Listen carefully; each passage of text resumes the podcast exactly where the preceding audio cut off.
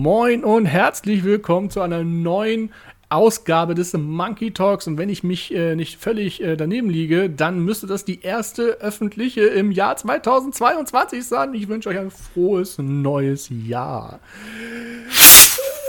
Oh, da gehen schon die Raketen los. Das heißt, ich bin nicht alleine am Start natürlich. Ich feiere nicht alleine ins neue Jahr hinein. Nein, ich habe bei mir illustre Gäste und zwar die Sarah aus Hannover. Up, up. Und ich muss ehrlich sagen, ich habe schon fast Tränen in den Augen, weil wir endlich mal wieder zu dritt sind. Ja, der, der dritte Mann hinter dem Spiegel, das ist der Andreas in Frankfurt. Gude. Oh, das hat irgendwie so, so ein Nostalgie-Feeling, oder? Also es kribbelt richtig. Ja. Ne? Das ist dieses, ah, dieses Wup Wup und dann Gude Moin. Ach, schön. Ja, wie beim Hallo, ersten. Mal. Herrlich, herrlich. Und damit da das Feeling weiter steigt, äh, hier der lustige Jingle.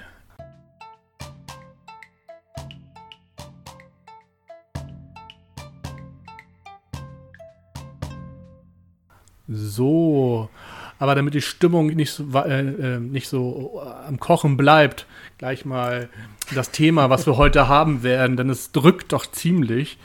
Wir schauen noch mal zurück ins Jahr 2021 und wollen uns aber heute mit den Flops, die wir auf dem Tisch hatten, beschäftigen. Ja. ja. Table Flip Alarm, äh, alle Scheiße, Scheißmaterial äh, oder doofe Mechanik, äh, Thema am Arsch, ich weiß nicht. Was war einfach alles gruselig im letzten Jahr? Das gucken wir uns heute ganz genau an. Ähm, deswegen lassen wir auch ein gespielt heute weg, weil wir werden über äh, so viele Titel heute reden. Ähm, das reicht dann für heute, glaube ich. Ob ihr euch diese Titel angucken müsst, das müsst ihr dann selber entscheiden. Unserer Meinung wohl nicht. Also wir werden uns alle Mühe geben, euch die Titel richtig madig zu reden.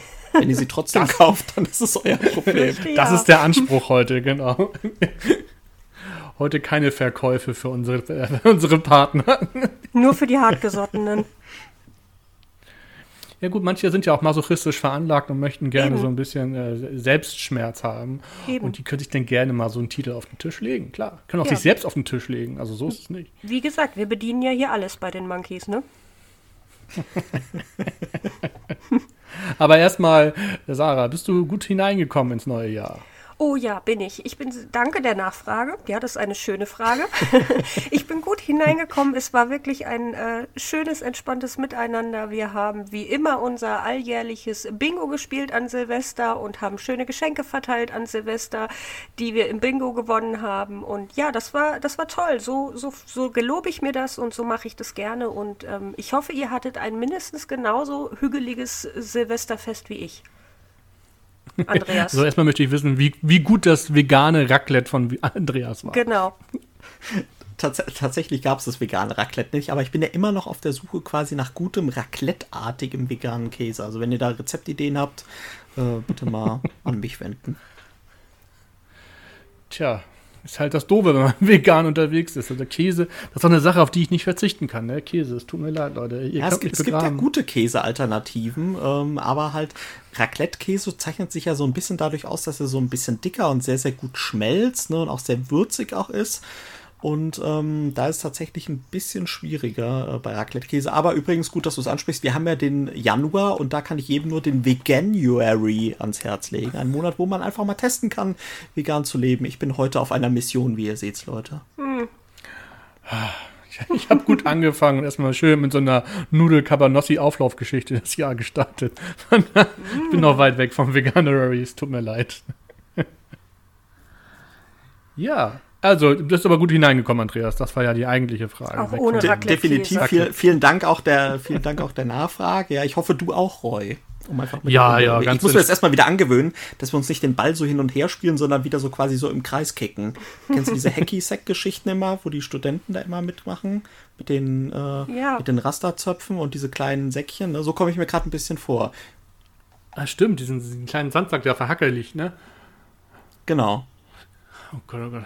Ja, das, das gab es damals übrigens auf dem äh, C64 California Games, Teil 2, glaube ich. Echt? Da, da war das als, mir war das als Disziplin dabei. Da, da, da. War es California Games, sagt dir nichts, oder?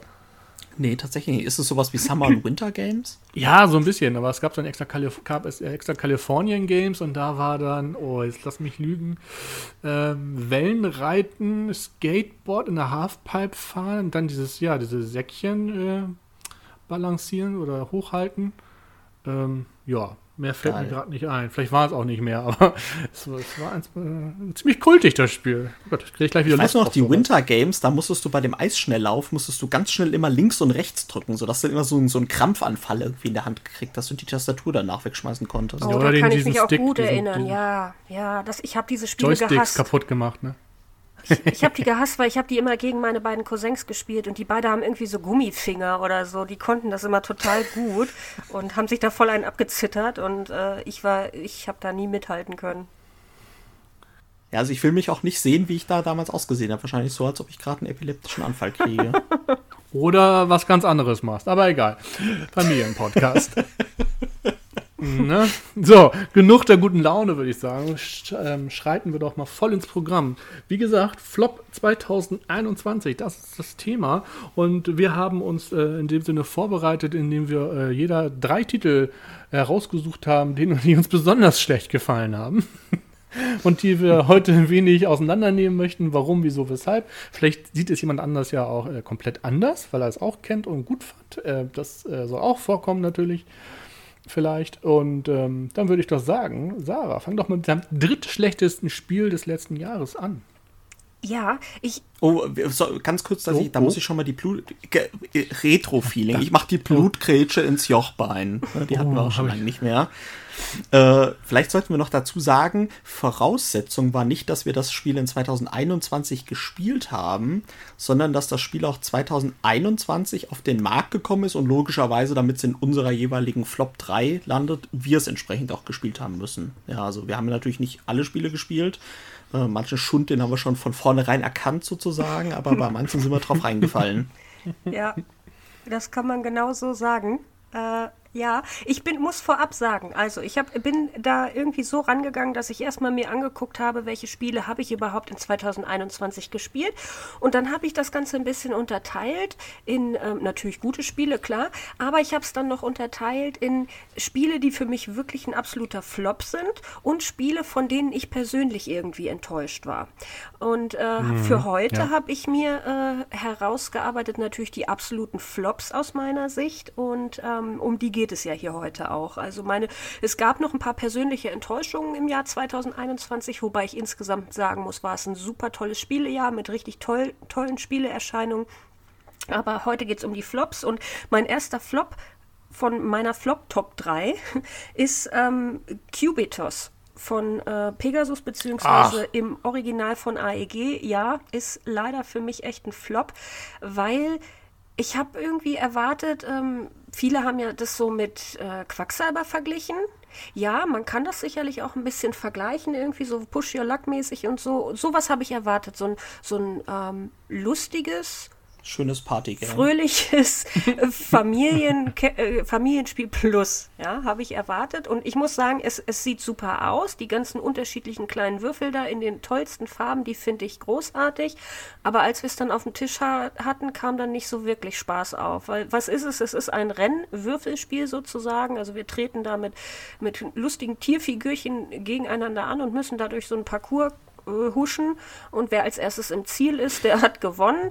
Wie huschen wir durch den Parcours? Indem wir irgendwie alle permanent da unsere kleinen äh, Würfelchen würfeln und je nachdem, welche Symbole da auftauchen, können wir dann fortschreiten in den Parcours. Das klingt irgendwie lustig und super thematisch, aber irgendwie ist es das nicht. Weil ähm, die, die Würfel irgendwie, ja, weiß ich auch nicht, schwierig, aber die, die haben keine wirklich geilen Fähigkeiten. Man kann da nicht wirklich sich irgendwie eine gute Engine aufbauen oder so. Und wir hatten es äh, vermehrt, wenn einer so wirklich vorprescht, dann ist der auch nicht mehr einzuholen und dann würfeln alle anderen nur noch hinterher und man hüpft da munter fröhlich im Kreis und irgendwie hinterlässt es dann nicht so richtig befriedigendes Gefühl. Und ja, es ist sehr glücksabhängig. Das ist ähm, Quacksalber auch, aber Quacksalber hat irgendwie noch so eine Prise Spannung dabei. Wenn ich da in meinem Säckchen wühle, ja, ähm, ähm, ja, im, im Säckchen wühle und da die tollsten Sachen raushole, da freue ich mich. Das ist irgendwie noch spannend. Und hier ist es irgendwie so, ich habe da 12 Würfel vor mir liegen und Würfel mit allen irgendwie eine Niete und dann, ach, ich weiß nicht. Habt ihr Cubitus mal gespielt? Heute das ganz zuerst. Ja, ich, ich habe das gespielt. Ich habe es auch immer noch in der Sammlung. Ich, ich verstehe deine Kritikpunkte tatsächlich. Ähm, ich finde es aber halt nicht so floppig schlecht, um was mal so sagen. Mir hat es trotzdem ganz gut gefallen. Ich, ich finde, das hat ähm, Potenzial auf jeden Fall noch. Also ich sag mal so, gibt dem wahrscheinlich noch eine dringende Erweiterung. Das ist ein Spiel, wo man am Ende sagen würde, nur spielbar mit der Erweiterung, wenn es mal eine geben hm. würde, weiß ich nicht. Möglich. Ähm, die das Ganze noch interaktiver macht auf alle Fälle. Das fehlt im großen Spiel. Ich glaube, das ist auch das, was jeder ein bisschen erwartet hat, als man den Pitch gehört hat, dass man wenigstens untereinander sich ein bisschen ärgern kann. Und das fehlt halt hier komplett. Also es gibt ja, ja genau. nichts, wo man, bin ich der Meinung, wo du einen Gegner schubst, wo du ihn zurückziehst, wo man ihnen vielleicht eine Bombe im Weg legt oder irgendwas. Nein, sondern man macht ja wirklich alles für sich, selbst das Würfeln und das Laufen. Also man ist, genau. ist, ist eigentlich relativ alles solistisch. Das ist das, was es leider etwas traurig macht. Das wäre halt deutlich lustiger, wenn man, wie gesagt, da so ein bisschen Mario Kart-Feeling reinkriegen könnte. Genau, und was das man, hatte ich erwartet, meine, ja Genau. Und das ist ja eigentlich relativ einfach machbar. Einfach zwei, drei neue Kartensätze, da musst du nicht mal neue Würfel machen. Er setzt einfach zwei, drei von diesen vorhandenen äh, Figuren, die da sind, packt denen zwei, drei neue Karten dazu. Dann hat, kann das schon mal gewinnen. Vielleicht auch noch mal irgendwie originellere Strecken. Ich finde, die Strecken sind also auch, nicht der Kracher. Mhm. Die sind natürlich so ziemlich im Kreis und ohne äh, spezielle Gimmicks irgendwie. Da ist, äh, ja. ist auch wenig auf dem Spielbrett dann los. Also da noch ein bisschen arbeiten, weil das Grundprinzip kann eigentlich funktionieren. Ich finde den Vergleich mit Quacksalber ein bisschen hakelig, aber fand ich immer schon, weil für mich ist das eben ein Unterschied, ob ich in meinem Sack rumwühle oder ob ich einfach nur 13 Würfel in der Hand halte. Ja? ja. Leute, Familienpodcast, das wisst ihr. Auch 2022. Ich hier leichte atmosphärische Spannungen zwischen euch schon. Ich halte mich nein, da mal nein, Nein, nein, nein, nein, gar nicht. Also wie gesagt, ich gebe den Kritikpunkt ja völlig recht. Ich finde einfach nur, dass, also es wäre eher so auf einer Enttäuschungsliste, so ein bisschen. Ähm, ich habe es aber auch dafür zu wenig gespielt, als dass ich vollendig enttäuscht wäre. Also vielleicht müsste ich das zwei, dreimal mehr spielen, um dann wirklich sagen zu können, boah, mega oder boah, super schlecht. Mich hat nur von Anfang an gestört, dass da wirklich diese Interaktivität fehlte, weil das Spiel verspricht es einem optisch sowie ähm, thematisch. Und das fehlt dann leider. Ja. Genau. Ja, ich finde es tatsächlich spannend, weil Kubitos so ein bisschen ja vom Marketing her von Pegasus-Spieler, also zumindest mein Gefühl, so super gehypt wurde als der geile neue Titel. Das war ja so relativ im Frühjahr, wenn ich das, glaube ich, richtig im Kopf habe. Mhm. Und ähm, ich glaube, die Rezensionen und die Meinungen gingen da, glaube ich, ziemlich auseinander. Also viele haben gesagt irgendwie, oh, Mist und direkt wieder verkauft. Aber viele haben dann irgendwie auch gesagt, oh, so toll und die Würfel und irgendwie so spaßig und so weiter. Ähm, mich hat es auch immer angelacht tatsächlich, aber es hat so ein bisschen was äh, für mich immer gehabt von, ähm, wie heißt dieses Spiel, Quarriors, wo du auch irgendwie diese Würfel draften kannst, die tust du irgendwie in deinen Sack dann rein, ziehst da die Würfel raus, die verschiedene Stärken haben, wo aber auch nur die Spezialeffekte irgendwie auf bestimmten Seiten sind. Ähm, da hatte ich das so ein bisschen und ich finde ja Renngame, also Racing Games immer super spannend. Deswegen habe ich immer damit geliebäugelt, aber nachdem so viele gesagt haben, außerdem finde ich total diesen, äh, diesen Spongebob da auf dem Cover, das finde ich, den finde ich so abschreckend, weißt du, diesen riesigen Käse mit Lederhose an. Ich, ich weiß nicht, wer da sozusagen, wer das gemacht hat. Wer kam denn auf die glorreiche Idee?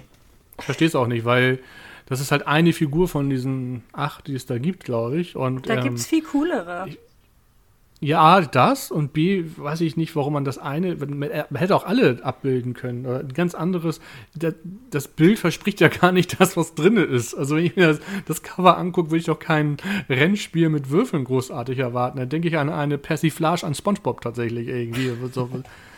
Also, ja, irgendwie, wie gesagt, viele, viele potenzielle Dinge nicht ausgeschöpft leider und daher, ja, seht ihr bei Sarah im Flop gelandet und ich würde sagen, es ist das graue Mittelmaß. Ähm, sie hat aber, wie gesagt, die Hoffnung, dass das vielleicht doch, und wenn es auch nur so eine Boardgame Geek-Only-Erweiterung äh, ist, die dann die Fans äh, herstellen. Gibt es wahrscheinlich schon, weiß ich gar nicht. So eine OnlyFans-Erweiterung, genau. Mit äh, dem Käse oben ohne und so. Genau. Ohne Lederhose. Mit dem Käse einfach ohne Lederhose, genau. Ja, das war schon mal ein guter Einstieg, ein bisschen kontrovers, so soll es sein. Ja. Ähm, Andreas, dann mach doch mal weiter mit deinem drittschlechtesten Titel des Jahres. Mein äh, Flop auf Platz 3 2021 und jetzt kriegt es quasi äh, Alderac Entertainment AEG direkt quasi doppelt um die Ohren von uns gehauen. Erst mit Kubitos und jetzt bei mir mit Whirling Witchcraft. Und äh, das ist so ein Titel, der kam jetzt zum kurz vor der Messe in Amerika und auf der Messe dann tatsächlich auch in Deutschland so ein bisschen auf den Markt. Ich glaube, es gibt es nicht auf Deutsch, ähm, wobei das Spiel auch eigentlich zu 95% sprachneutral ist. Worum geht's? Ähm, thematisch. Ja, also ich, muss, ich musste tatsächlich jetzt in Vorbereitung auf die Sendung mir nochmal das Thema genau durchlesen, weil Kritikpunkt Nummer 1, es ist kein Thema vorhanden. Äh, wir sind quasi äh, Hexen und wir ähm, machen Zaubersprüche und ähm, haben quasi verschiedene Ressourcen, die auch ähm, tatsächlich dargestellt werden, ähm, einfach nur mit kleinen farbigen Cubes. Also es gibt blaue langweilige Cubes, rote langweilige Cubes, gelbe langweilige Cubes. Und die heißen dann aber in echt äh, Ratten, äh, Spinnen, Pilze und was es halt so alles gibt im, im Hexenuniversum. Tatsächlich, sag ich mal, kannst du dir das aber gar nicht merken, weil die Dinger einfach gar keine, das sind nicht mal irgendwelche Chips mit Grafik oder so, das wäre viel cooler gewesen, das sind einfach nur langweilige Holzcubes. Und die sammelst du mehr oder weniger in deine Hexenküchenvorrat und spielst jede Runde durch so einen Draft-Mechanismus, kriegst du Zaubersprüche und spielst dann Zaubersprüche aus. Und diese Zaubersprüche bestehen daraus, dass du gewisse Zutaten aus deiner Hexenküche ähm, einsetzt und dann aber irgendwie da draußen andere Zutaten machst. Zum Beispiel, was weiß ich, du setzt zwei blaue Cubes ein und kriegst einen weißen Cube raus. Und das macht jeder quasi gleichzeitig und dann tut jeder das, Pro also das Ergebnis seines Zauberspruchs, also zum Beispiel in dem Fall dann den weißen Cube, auf einen kleinen Papp 3D ähm, Hexenkessel. Das ist quasi der Hingucker des Spiels. So ein kleiner 3D Hexenkessel, der auch sehr nett aussieht. Und alles, alle Zauber, du bedienst halt mehrere Zaubersprüche gleichzeitig, die vor dir ausliegen, dann über Runden hinweg. Und dann füllt sich der halt, dieser Hexenkessel, mit verschiedenen Cubes. Und den gibst du dann in Uhrzeigersinn an deinen Sitz. Nee, gegen den Uhrzeigersinn, glaube ich. Ist ja egal, auf jeden Fall gibst du den in irgendeine Richtung an deinen Nachbar weiter. Und ähm, der muss dann quasi diese Sachen auf, sein, auf seine Küche tun. Ja, auf sein Vorratstableau. Wenn aber dieses Vorratstableau hat immer nur eine gewisse Anzahl an Slots frei für jede Farbe. Ähm, zum Beispiel weiß, glaube ich, kann nur relativ wenig halten, blau dafür mehr äh, wenn das irgendwann überläuft, quasi dieser Track, dann kommt das mehr oder weniger in äh, die Siegpunkt, Minuspunkt-Area bei dem. Und du gewinnst, wenn quasi dein Sitznachbar, dem du jede Runde quasi dein, äh, dein, äh, dein Fass weitergibst, ähm, wenn der insgesamt, glaube ich, vier Minuspunkte gesammelt hat. Das heißt, du gewinnst nicht durch dein eigenes Zutun, sondern weil es der andere verkackt hat. So, und das ist, äh, das finde ich halt an diesem Spiel so schlimm. Also, Kritikpunkt Nummer eins. Das Thema ist überhaupt nicht vorhanden. Die Grafiken, die auf deiner Küche drauf sind, auf den Charakterkarten und auf den Zaubersprüchen, ist quasi nicht vorhanden. Und wenn es vorhanden ist, super hässlich. Und es ist wirklich ähm, ganz, also es ist so ein ganz unbefriedigendes Gefühl. Du gewinnst quasi einfach, weil dein Sitznachbar, dem du alles weitergibst, einfach schlecht ist vielleicht. Du kannst halt irgendwie nicht dich Es kann zum Beispiel, wenn direkt, wenn wir zu viert spielen und ähm, genau gegenüber von mir sitzt der zweitstärkste Spieler am Tisch vielleicht und das andere sind zwei Neulinge, die in der Mitte sitzen zwischen uns, äh, dann gewinnt einfach der, der seinen Neuling, dem er es weitergibt, quasi am schnellsten zuspammt mit irgendwelchen Ressourcen und das ist irgendwie überhaupt kein befriedigendes Gefühl. Ähm, ja, du passt im Prinzip die ganze Zeit damit auf, okay, was hat der Zaubersprüche ausgelegt, der dir quasi den Kessel weitergibt? Der, aha, der produziert jetzt besonders viele Weiße, also muss ich Zaubersprüche auslegen, wo ich wieder viele Weiße loswerde. Das ist so ein bisschen diese taktische Komponente dahinter. Mhm. Aber was der, was der Rest quasi am Tisch macht, das interessiert dich überhaupt nicht. Es interessieren dich nur deine beiden Nachbarn. Wie kannst du deinem Nachbarn, wo du weitergibst, was hat der quasi wenig, was kann er wenig verarbeiten, also was musst du ihm weitergeben und was gibt dir dein anderer Nachbar weiter? Und wenn du das dann aber zu fünft, glaube ich, kannst du spielen, interessiert dich, der Rest interessiert dich überhaupt nicht. Das heißt, es ist ist überhaupt kein befriedigendes Gefühl bei mir. Es ist hässlich wie die Nacht und ich verstehe nicht, warum so viele Spieler tatsächlich nach der Messe das Spiel so gehypt haben. Also es ist auch nicht teuer, es kostet irgendwie 20, 25 Euro. Dafür ist es noch vollkommen angemessen, aber ich verstehe nicht, wo die Leute da den Spielspaß. Also wenn so ein Spiel schon so hässlich ist, dann kann ich schon überhaupt nicht damit gehen. Und wenn es dann halt wirklich irgendwie so unbefriedigend im Sieg ist, ich weiß nicht, habt ihr es gespielt? Nee. nee. ich auch nicht, aber Andreas, denk an die Atemtechnik. Um. ja. Also, es hat mich in Rage gebracht, ja, ich, muss ich, ich sagen. Merke, ich merke bei dir, dass da doch dein Puls etwas steigt. Ja, ich habe es leider nicht. Rage ist auch ein schönes Spiel. Ja, ich, ich habe es leider nicht gespielt. Ich wollte es erst ausprobieren. Noch? Aber habe es dann irgendwie doch nicht äh, ausprobiert und jetzt bin ich tatsächlich auch ein bisschen froh, dass ich es nicht ausprobiert habe. Wäre wahrscheinlich vertane Zeit. Ja, klingt ja also zu, zur Verteidigung muss ich ja, wie gesagt, sagen, viele Spieler fanden es irgendwie nach der Messe sehr positiv. Ich glaube, der Markus bei uns hat es ja auch rezensiert auf unserer mhm. Website und ich glaube, er hat es auch recht gut gefunden.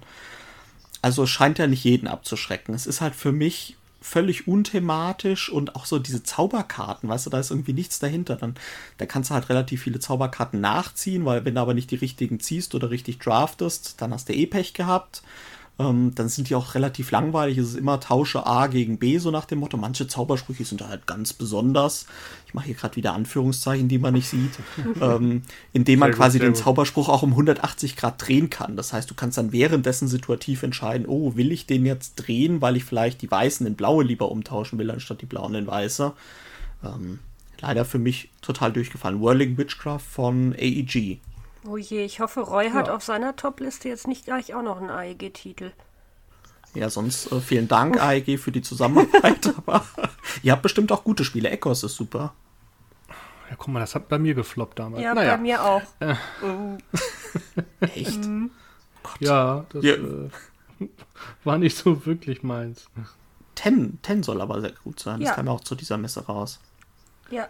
Aber darum geht es nee. ja nicht. Wir wollen ja Spiele richtig niedermachen. Genau, genau. Roy, jetzt haben wir, jetzt haben wir quasi allen Frust abgelassen. Jetzt hau du mal einen raus. Ja. Ähm, nee, also meins ist nicht von äh, Aldarak Entertainment Group oder AEG. Äh, ich gucke gerade mal nebenbei, weil ich das gar nicht weiß, von wem das ist. Äh, da. Rock Manor Games. Ähm, ich glaube, bekannt durch Maximum Apokalypse überwiegend. Mhm. Ähm, die haben dieses Jahr ein Spiel äh, veröffentlicht. Äh, ich glaube, letztes Jahr vielleicht schon im Englischen, ich weiß es gar nicht, aber jetzt 2021 auf alle Fälle im Deutschen über die Spieleschmiede und zwar Einspruch. Oh. Das Duell der oh. Anwälte. Und ich glaube, ich stehe nicht alleine mit meiner Meinung, dass das leider relativ enttäuschend war oder ist. Ähm, das mag aber gar nicht nur mechanisch liegen, auch zum Teil, aber im, das trifft auf meine fast komplette Top 3 hier heute zu oder Flop 3. Ähm, hat mich eher in mein äh, ähm, unterwältigt, wie man so schön sagt. Ja, ich habe da so hohe Erwartungen drauf gehabt. Ich fand das Thema so toll. Die, die, der Pitch klang für mich einfach super. Zwei-Personen-Spiel, äh, Staatsanwaltschaft gegen äh, die, die, Verteidigung, ähm, verschiedene Fälle ähm, mit äh, passenden Karten dazu und, und Zeugen. Und das klang alles wirklich so thematisch, hammermäßig. Leider ist es doch am Ende aber einfach nur ein stupides, ich versuche so gut wie möglich die gleichen Symbole aneinander zu legen und so die gewisse Karten auf meine Seite zu ziehen. Der thematische Zusammenhang ist wirklich nur mit schauspielerischem Talent der Mitspieler verbunden. Also man kann so manche Karte einfach ziemlich äh, gut einwerfen, wenn man sagt, haha, Herr Kollege, hier ist noch Zeuge so und so oder beweist ein Stück A ähm, oder irgendwelche anderen. Einen habe ich noch, einen habe ich noch. ja, genau. Ähm, das kann man machen, ähm, aber leider ist es dann auch noch so, dass dann einfach da auch Karten dauerhaft in den Decks mit drin sind, weil sie einfach mechanisch entscheidend sind, dass die drin sind, die aber meistens gar nicht zum Fall passen. Da spielt man halt Karten, äh, keine Ahnung, es geht um Kunstraub und auf einmal holt man irgend so ein muss man so ein, keine Ahnung, Medienrummel oder irgendwelche Extra-Zeugen rausspielen, äh, die dann überhaupt da gar nicht reinpassen irgendwie. Diese als Aktion, wo man sich dann denkt, hä, ja, ich muss das jetzt machen, weil ich die, die Mechanik dahinter benötige, um wieder eine gewisse Chance zu kriegen. Ähm, aber richtig sinnig ist das eigentlich nicht so vom, vom Thema her. Und das bringt einen dann auch völlig aus dieser Immersion raus, die man sich hat vorher mühevoll aufgebaut. Durch solche Karten ist das dann erstmal völlig futsch. Das ist halt wirklich ein großes Manko meiner Meinung nach, weil das Spiel würde einfach nur vom Thema leben, weil die Mechanik, wie gesagt, ist wirklich stumpf. Wir haben halt, wie gesagt, Kartendecks auf der Hand und müssen die ausspielen, sodass ähnliche Symbole aneinandergelegt sind, die am oberen Rand sind. Das führt auch dazu, dass man bei den Karten wirklich nur auf diesen oberen Rand schielt. Ich glaube, ja. das Problem hat auch dieses äh, Kartenspiel mit den, mit den Bildern, die man malt, Canvas. Ne? Da guckt man am Ende auch nur auf die Symbole, wie ich gehört habe. Das ist hier ziemlich ähnlich. Was da für ein Text steht und überhaupt ist eigentlich wurscht. Man will oben diese Symbole haben. Ähm, ja, es, es, haperte einfach an vielen Stellen, dass ich dann einfach dachte, schade, es, es hätte gut sein können, ähm, weil ja, die Mechanik kann auch ganz witzig sein auf jeden Fall. Man kann sich gut äh, hin und her die Sachen wegnehmen und äh, verbauen so ein bisschen oder rauskitzeln, fordern. Aber am Ende ist das einfach alles zu wenig, was hängen bleibt. Es, und es zieht sich auch viel zu lang am Ende, weil äh, wir versuchen dann ja auch am Ende die äh, zwölf Geschworenen, die da sitzen, so äh, über, überwiegend auf die eigene Seite zu ziehen. Und das kann sich ziemlich ziehen. Ja. also.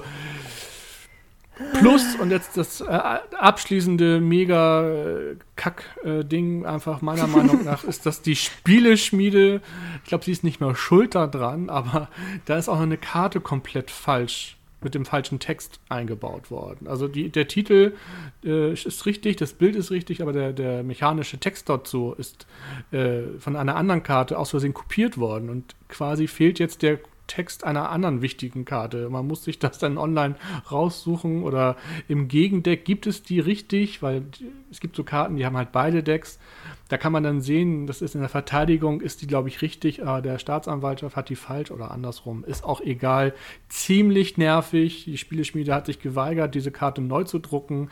Meines Erachtens wäre das aber hier essentiell gewesen, weil so ist das für den äh, Gelegenheitsspieler einfach völlig äh, daneben und keiner setzt sich dahin und druckt sich die neu aus oder bemalt sich die Karte oder ich habe keine Ahnung, was man da machen soll alle Fälle ziemlich Gerütze, das Ganze. Sie schoben es darauf, dass auch die Vorlage irgendwie schon falsch war oder zu spät korrigiert wurde. Ich hab, weiß es nicht. Ist mir oh auch Mann. egal. Es wurde so veröffentlicht und damit ist es für mich äh, auch da ein dickes Minus, das dann einfach diesen Gesamteindruck ziemlich nach unten gedrückt hat und somit für mich die Flop 3 in diesem Jahr geworden ist. Schade, weil der Grundansatz ist einfach immer noch gut. Das ist so ein bisschen wie der Kubitos. Ich, da, da sind gute Ansätze drin, aber nicht zu Ende gedacht. Tja, Jungs. Sarah will sie ihm den Rest geben, dem Spiel. Was machen wir jetzt? Weil das Einspruch ist tatsächlich mein Top 2 Flop-Titel. Wir haben doch ja, Überschneidung, ist wie bei Mir, ist bei mir die Top Flop 2 geworden, weil ich sehe das auch zu 100% wie Roy, ist leider absolut ein Flop für mich. Ähm, ich habe mich so sehr darauf gefreut, weil ihr müsst wissen, ich wollte als kleines Mädchen, ja, wenn man mich gefragt hat, was ich vom Beruf werden will, wollte ich oh. immer Anwältin werden.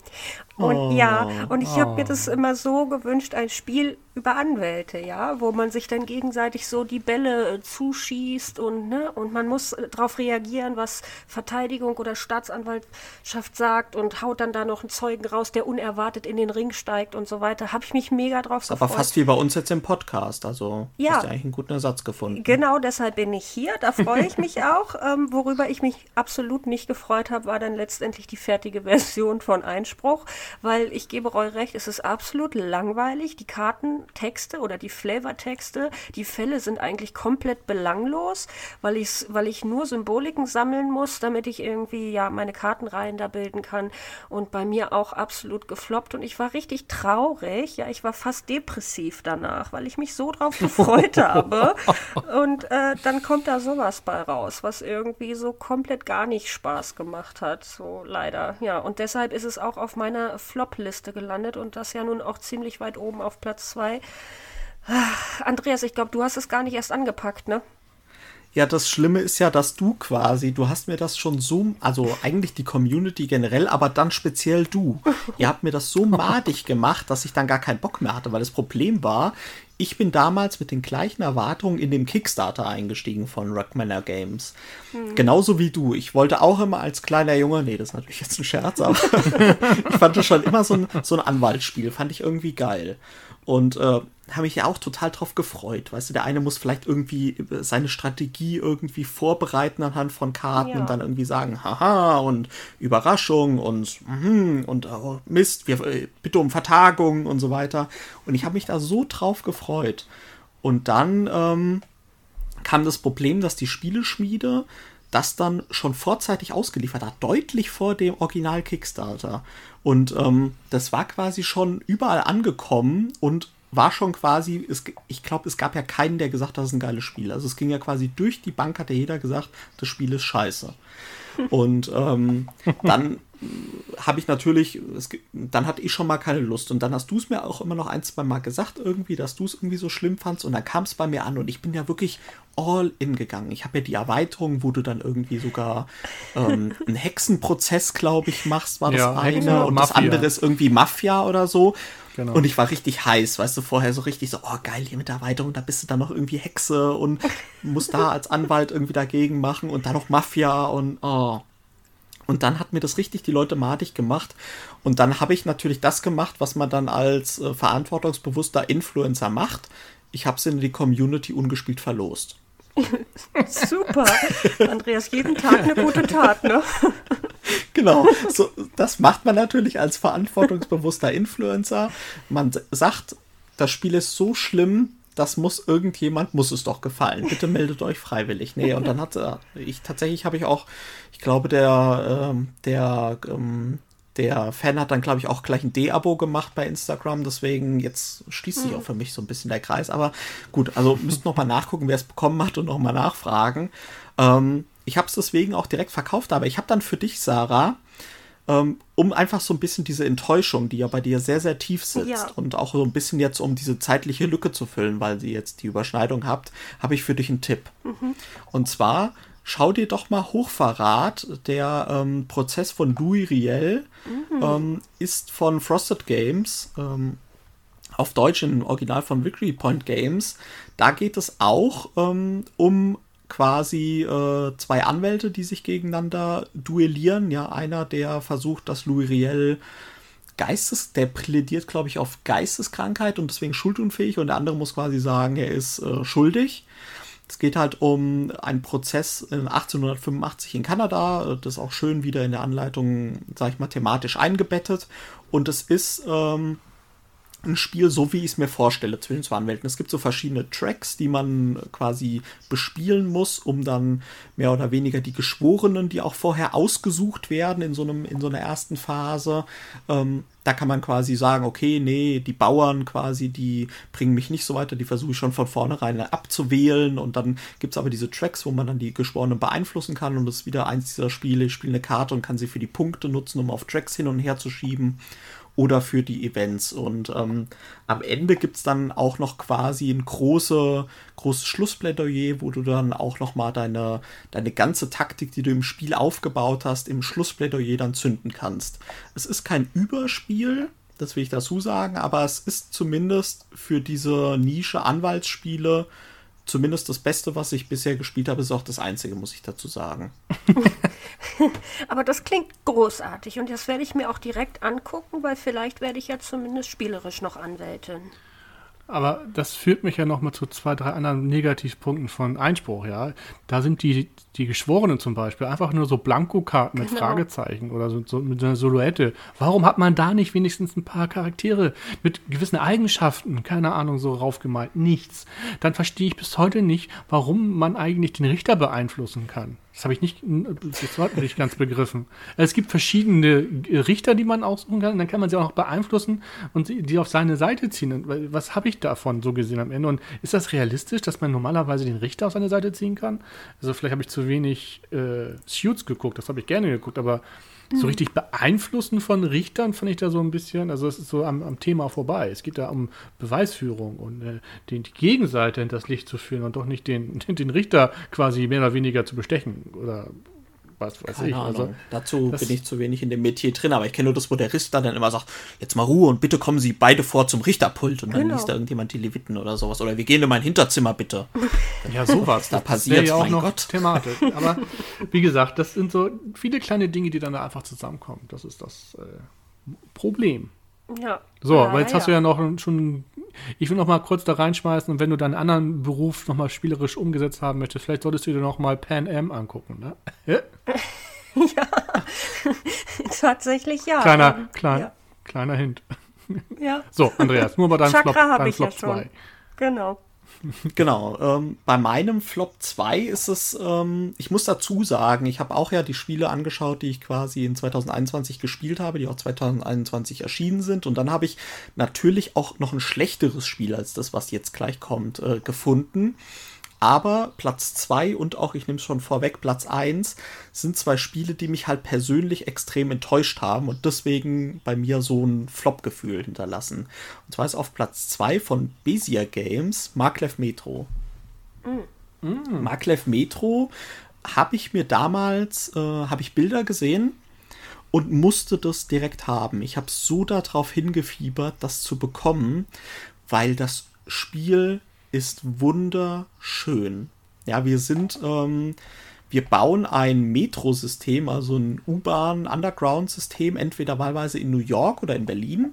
Und ähm, es geht darum, erstmal vom Material. Also ich finde das Cover erstmal genial. Es ist so, so ein bisschen Zukunftsszenario. Unsere kleinen Züge sind so ähm, mit so einem leicht durchsichtigen Plastik, so quasi, dass sich so das Licht da drin so verirrt. Also richtig, sieht richtig geil aus. Dann unsere Strecken legen wir mit ähm, so halbdurchsichtigen Plättchen, dass wir quasi auch übereinander bauen können mit verschiedenen Farben. Das ist ganz schwer zu beschreiben. Also es sind so Plexiglas-Plättchen mehr oder weniger, wo dann so eine Streckenführung drauf ist, entweder eine Gerade oder eine Kurve oder was auch immer. Und ähm, dadurch kann aber andere Spieler quasi dann auch drüber legen, weil man dann quasi sowohl meine Gerade noch sieht, und die Kurve von denen, weil ja beides Plexiglasplättchen sind. Könnt ihr euch das ein bisschen vorstellen? Ihr habt es mhm. bestimmt schon mal irgendwo gesehen auf Bildern. Ja. Und ähm, dann gibt es dazu der Plan. Ähm, der Hauptspielplan sieht auch wunderschön aus und hat sogar auch Double Layered. Das heißt, die Stationen, die da drin sind, sind auch so ein bisschen eingelassen. Ähm, dann gibt es jedes Playerboard, äh, ist quasi Double Layered, weil dann hast du. Äh, der Sinn des Spiels ist es da drin, das ist eigentlich ein Engine-Builder dass du ähm, mehr oder weniger Pickup and Deliver, du fährst zu einer Station hin, sammelst irgendwelche Passagiere auf, die gibt es in drei verschiedenen Farben. Und dann musst du die auch wieder zu Stationen bringen. Und vorher musst du dir aber auch die Strecke erst bauen von Station zu Station. Also fängst quasi bei Null an. Und wenn du was, ähm, wenn du einen Zuschauer, hätte ich fast gesagt, wenn du einen Passagier abgegeben hast, kannst du den auf dein Tableau einsetzen und permanent deine Fähigkeiten verbessern. Zum Beispiel kannst du verbessern, dass du ab sofort mehr Passagiere äh, aufnehmen kannst oder dass du mehr Passagiere absetzen kannst oder dass du mehr Strecken bauen kannst zeitgleich oder dass du schneller bist oder was auch immer, also oder dass du mehr Punkte kriegst. Das gibt es natürlich dann auch und ähm, oder dass du extra Sachen freischaltest, zusätzliche Aktionen etc. Also es ist auch so ein bisschen ein Engine-Builder, Pick-up and Deliver, Tracklaying. Und es sieht wunderschön aus. Das Problem, das Spiel hat eine Sache, die ist wirklich ganz, ganz schlimm. Es ist für mich, ähm, der eine Rot-Grün-Farbenschwäche hat, mhm. ähm, unspielbar, weil Rot-Grün-Schwäche, sagen ja dann viele, kannst du Rot und Grün, woher weißt du, wenn du bei der Ampel fahren musst, nach dem Motto, das hat damit ja nichts zu tun. Bei einer Rot-Grün-Schwäche ist es da drin, dass ähnliche Farben, zum Beispiel ein heller Blauton und ein lila oder so, oder wenn ein lila Punkt in einem blauen Himmel ist oder so, dann sehe ich den sehr, sehr schwierig.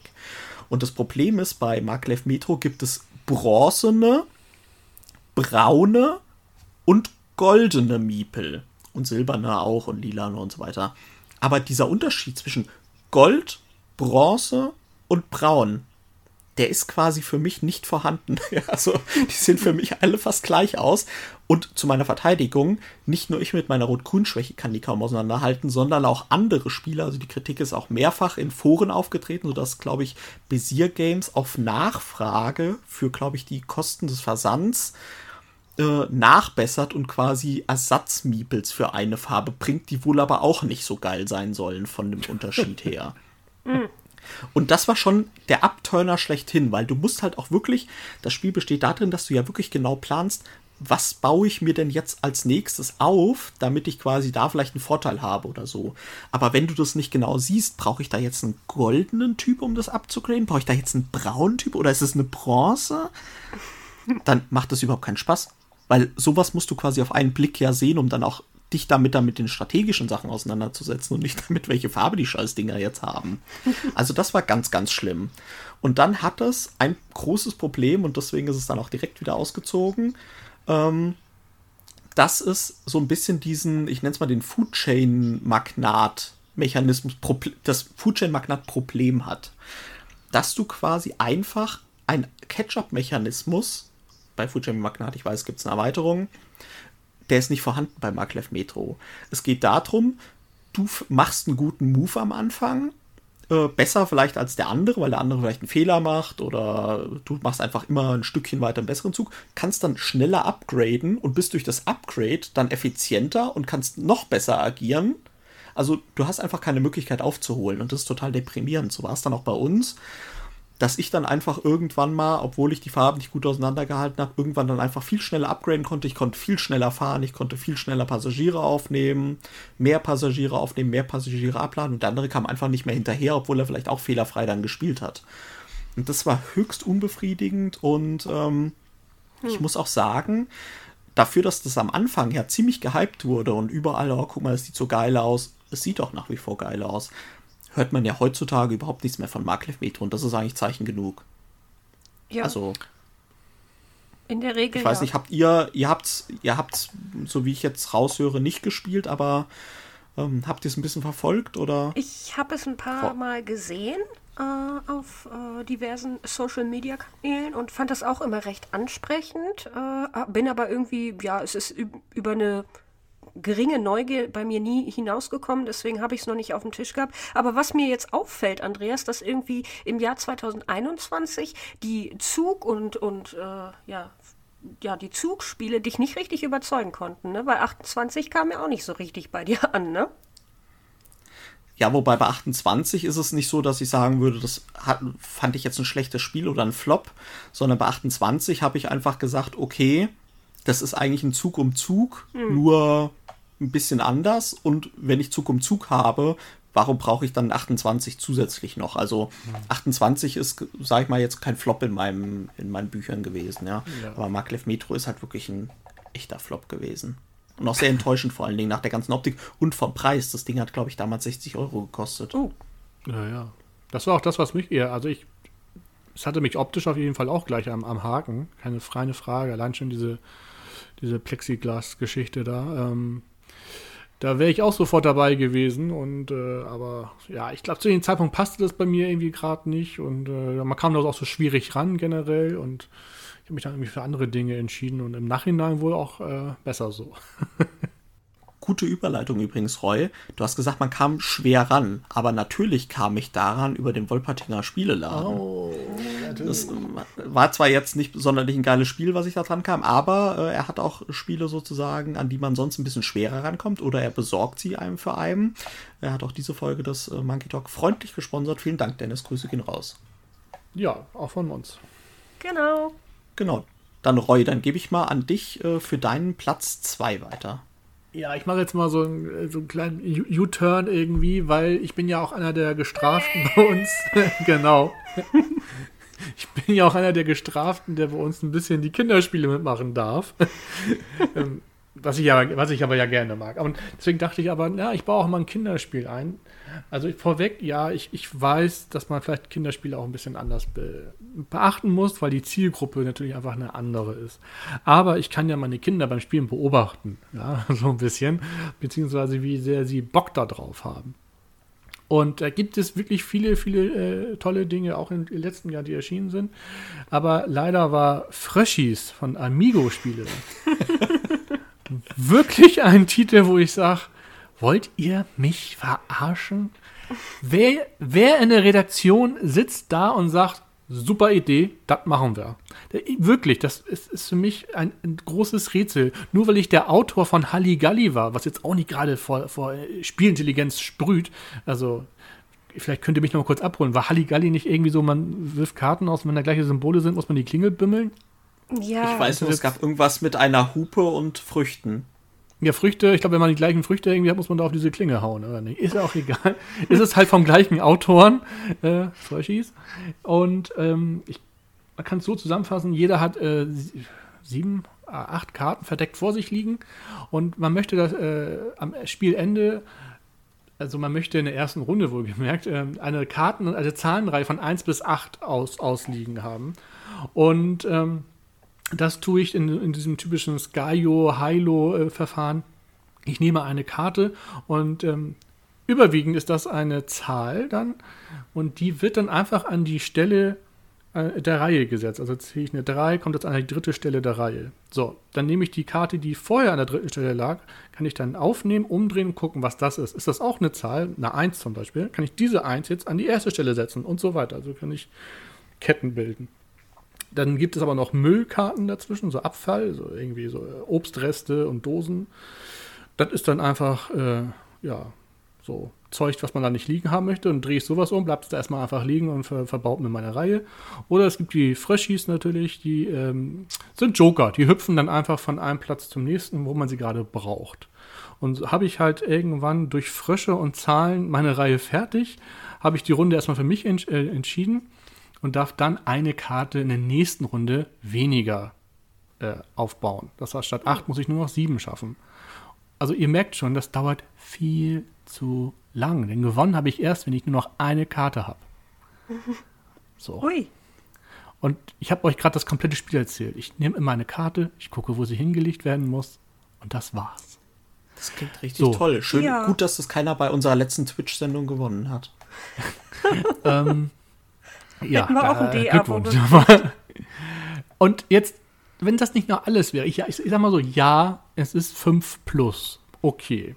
Eine Fünfjährige, die gerade Zahlen lernt, mag ein bisschen Spaß daran haben, aber halt irgendwie nicht 20 bis 25 Minuten, bis ich halt siebenmal eine doofe Piep-Reihe bauen musstet. Also da merkst du jedem Kind halt an, nach zwei Runden ist der Lut äh, Drops gelutscht. Hat jeder verstanden. 1 bis 8, das sind Zahlen von 1 bis 8. Aha, der Frosch, der hüpft da. Ach ja, nee, der, die, die Obstabfall, äh, der ist doof, den will Also es ist. Und ja, viel zu lang. Wie gesagt, selbst die, Fünf, selbst die Fünfjährigen sind irgendwann äh, am Tisch eingeschlafen. Plus, es hat einfach die Illustration des Grauens. Ich weiß wirklich nicht, was man sich. Die Zahlenkarten sind hellblau mit einer roten Zahl. Fertig, aus. Zack, bumm.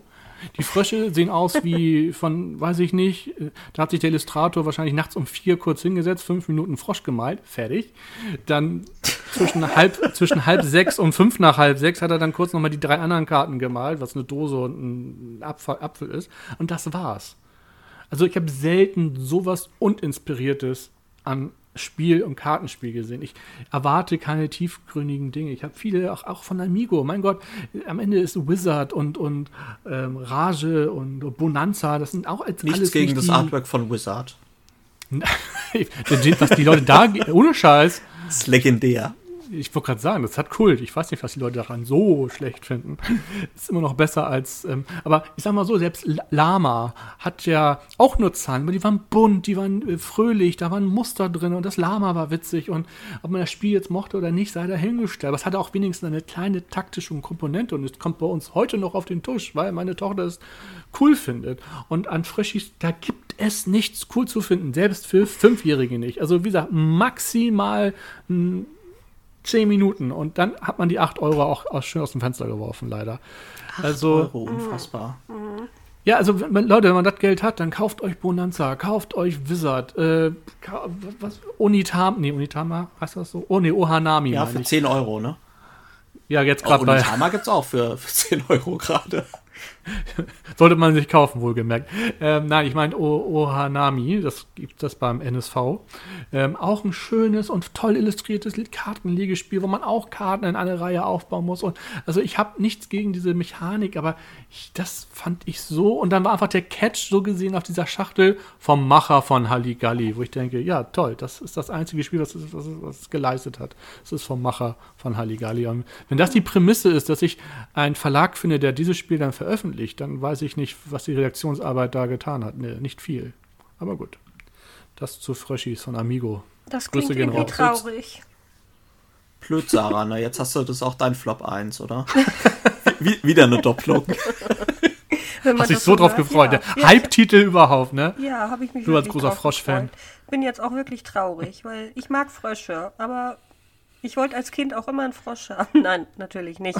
aber noch, noch, noch, das Thema. Ich weiß nicht, wie kommt man darauf eigentlich einfach nur, also warum Fröschis und einfach mal Frösche völlig, völlig aus der Luft gegriffen. Einfach mal Frösche genommen. Man hätte auch keine Ahnung was nehmen können. Wahrscheinlich soll das jetzt der Gag sein, weil sie von einem Platz zum nächsten hüpfen können. Ja, wow. wow. Also wow, Applaus hier von mir. Ja, also, sorry. Ich bin wow. da echt. Äh, ich sitze ja gerade von meinem Halbtrain-Bus. Ihr kennt ihn, wer Twitch guckt, Leute. Das wäre ein Spiel, was ich jetzt sofort durchs Fenster wegschmeißen würde. So. Amen. Ich, ich merke aber so ein bisschen, ich glaube, nach der, nach der Folge heute müssen wir alle Beta-Blocker nehmen, oder? Weil der Blutdruck, der geht bei uns richtig hier in die Höhe. Sarah, ich bin noch nicht ja. bei Platz 1 angekommen. Ja, ich da gehe ich richtig ärgert, ich auch, Es ärgert ja einfach. Es ärgert einfach, wenn man nicht denkt, da werden Spiele abgelehnt, da sitzen Leute und möchten, haben geile mhm. Ideen, das wird blockiert, weil ist zu speziell oder keine Ahnung, zu aufwendig und bla bla bla und blub blub blub. Aber dann kommt da sowas, wo ich mir denke, wow, nee. Und dann auch noch einfach lieblos um. Also, wie gesagt, über die Spielmechanik möchte ich vielleicht gar nicht zu viel meckern, weil, wie gesagt, Fünfjährige mögen da Spaß. Aber dann einfach so hässlich, uninspiriert und lieblos dahingeklatscht, das stört mich am meisten daran. Das ist einfach ein Lückenfüller, den man im. Das ist wie, wir brauchen fünf Spiele im Herbst, vier haben wir, was machen wir noch? Sowas. Hat man noch eine Schublade gefunden von vor 18 Jahren, ganz unten verstaubt. so. Ja, es, es, fällt mir jetzt auch schwer, eine Überleitung zu Sarah hinzukriegen. Mic ja, ich, ich, bin, ich, bin, ich bin auch, wie gesagt, ich bin deprimiert. Ich bin de deprimiert und um meinen Puls mal wieder ein bisschen in die Höhe zu schrauben, ähm, äh, möchte ich euch meine, meinen Flop Nummer 1 aus dem Jahr 2021 präsentieren. Und ja, jetzt, es, wisst ihr, es ist ja so, ich bin selten im Leben eigentlich wirklich wütend oder, oder aufgebracht oder so. Das habe ich wirklich selten. Weniges bringt mich irgendwie zur Weißglut, aber dieses Spiel hat mich wütend gemacht. Oh, Und oh, Sarah, ich, ich weiß, was du gleich nennen wirst. Und ich, ich bin auch schon wieder aufgeregt, weil es ist immer noch nicht da. es ist immer noch nicht ausgeliefert. Ich bin, ich bin schon mitsauer. Ja. Zu Recht steigt er gerne ist, mit ein. Ich weiß es, ich weiß es auch. Es, hat ein russisches Thema, ne? Richtig, richtig, genau. Ja, genau. Ich habe ja nun oft genug das irgendwie auch erwähnt. Dieses Spiel macht mich wütend und zwar um was geht's? Die meisten Zuhörer werden es wahrscheinlich auch schon wissen. Es geht um Stroganov von Game Brewer. Oh. Ja, ja, genau. Und mehr als ein äh, wütendes Schnauben hat es eigentlich auch nicht verdient, weil Punkt 1 und das ist ein absolutes No-Go, dass so viele Bäcker bei Kickstarter, die die dieses Spiel überhaupt erst möglich gemacht haben, auf ihre Auslieferung warten. Und dreisterweise wurde das Spiel schon auf der äh, Spielmesse in Essen verkauft. Ähm, und ich war eine von den, ja, von den Opfern. Ich möchte, ich sehe mich da als Opfer, ja, äh, die, die Nepper, Schlepper, Bauernfänger. Ja, ja, die irgendwie zugeschlagen haben auf der Messe aufgrund des wirklich fantastischen Covers, wie ich finde. Ja, also das Cover verspricht einfach äh, Thematik verspricht irgendwie ein, ein Eintauchen in jetzt äh, die die Zarenwelt oder in die sibirische Tundra, ja. Und was kriege ich letzten Endes? Ich kriege so viel Gähn und Langeweile, das könnt ihr euch gar nicht vorstellen. Das ist eines der wenigen Spiele in meinem Spieleleben, was ich wirklich fast abbrechen wollte beim Spielen, weil es so ja, äh, nee, also wie gesagt, größter Kritikpunkt Punkt 1, dass diejenigen, die das unterstützt und finanziert haben, irgendwie immer noch in die Röhre gucken. Ja, das ist ein absolutes No-Go Game Brewer, das geht gar nicht. Punkt 2, das Cover sensationell gestaltet, verspricht Großartiges, aber es hält leider nichts davon. Ja? Punkt 3 sollte es ja so ein bisschen thematisch und spielerisch sein wie so ein Parks. Ne? Nur das äh, Stroganov spielt jetzt in der sibirischen Tundra und wir ähm, haben da unsere Kosakenmiepel und die, ähm, mit denen schreiten wir voran immer weiter durch die Tundra und können das jetzt da ähm, auf dem Plan auf verschiedene Ortsplättchen setzen, um dort jagen zu gehen. Jetzt ist allerdings so, dass dieser riesige Plan völlig unübersichtlich ist. Er ist überhaupt nicht, nicht gut gestaltet, ja, nicht schön gestaltet. Also es ist wirklich wahnsinnig hässlich, unübersichtlich und unstrukturiert. Die Anordnung auf dem Plan selber macht meiner Meinung nach überhaupt gar keinen Sinn. Die Ikonografie ist wahnsinnig schlecht gewählt, sodass ein intuitives Spielen gar nicht erst zustande kommt, weil du dich immer wieder mit dieser Ikonografie auseinandersetzen musst, die eigentlich ja die, die völlig unnötig kompliziert ist.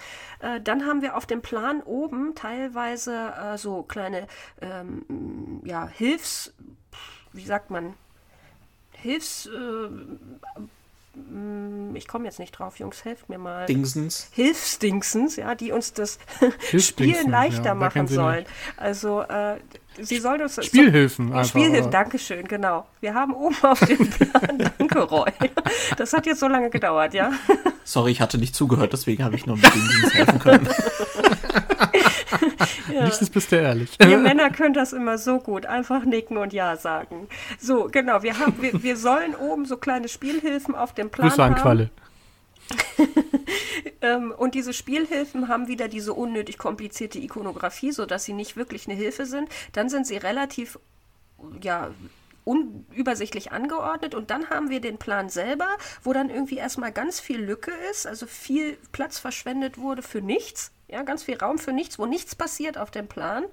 Und ähm, weiß ich nicht, dann können wir da in der Mitte noch unsere, unsere Tundra-Plättchen mit den Landschaften legen, die im Übrigen wieder ähm, das Ganze optisch etwas anschaulicher machen, weil die sind wirklich hübsch. Also das kann man sich wie bei Parks vorstellen, ne? so kleine quadratische äh, oder ja, längliche Plättchen, wo dann irgendwie sibirische Landschaften abgebildet sind. Die sind auch wirklich hübsch gemacht. Ähm, die sind dann, werden dann in der Mitte auf dem Plan abgelegt und dann kann man da jetzt mit seinem Kosaken fortschreiten und eben jagen gehen auf den unterschiedlichen Plättchen. Und das Jagen ist sowas von langweilig, weil es ist völlig belanglos, wo du deinen Miepel hinsetzt. Du, du nimmst eigentlich kaum jemand anderem was weg. Dann hast du da irgendwie gejagt und hast dann deine Fälle, weißt aber auch gar nicht so richtig, was du damit machen sollst. Ja? Dann kannst du da Aufträge irgendwie des Königs erfüllen. Auch die sind nicht wirklich ähm, ja, diese, die, die sind nicht wirklich interessant, weil du kriegst kaum eine interessante Belohnung dafür, die es irgendwie ähm, als Anreiz, die als Anreiz dienen würde, dass du überhaupt diese Aufträge erfüllst. Du arbeitest dich da ewig lange dran ab für irgendwie am Ende einen Siegpunkt oder, oder also für belanglose Dinge. Überhaupt nicht spannend. Insgesamt einfach gähn. Einfach wirklich langweilig. Also keiner der Züge hat irgendwie sie versinken alle in der Belanglosigkeit. Mir ist es völlig egal, wo meine Mitspieler ihre Kosaken absetzen, weil sie mir in dem Sinne jetzt kaum irgendwas wegnehmen, weil wenn er mir da das eine Plättchen wegnimmt, dann gehe ich halt auf das andere und das hat denselben Effekt und ach.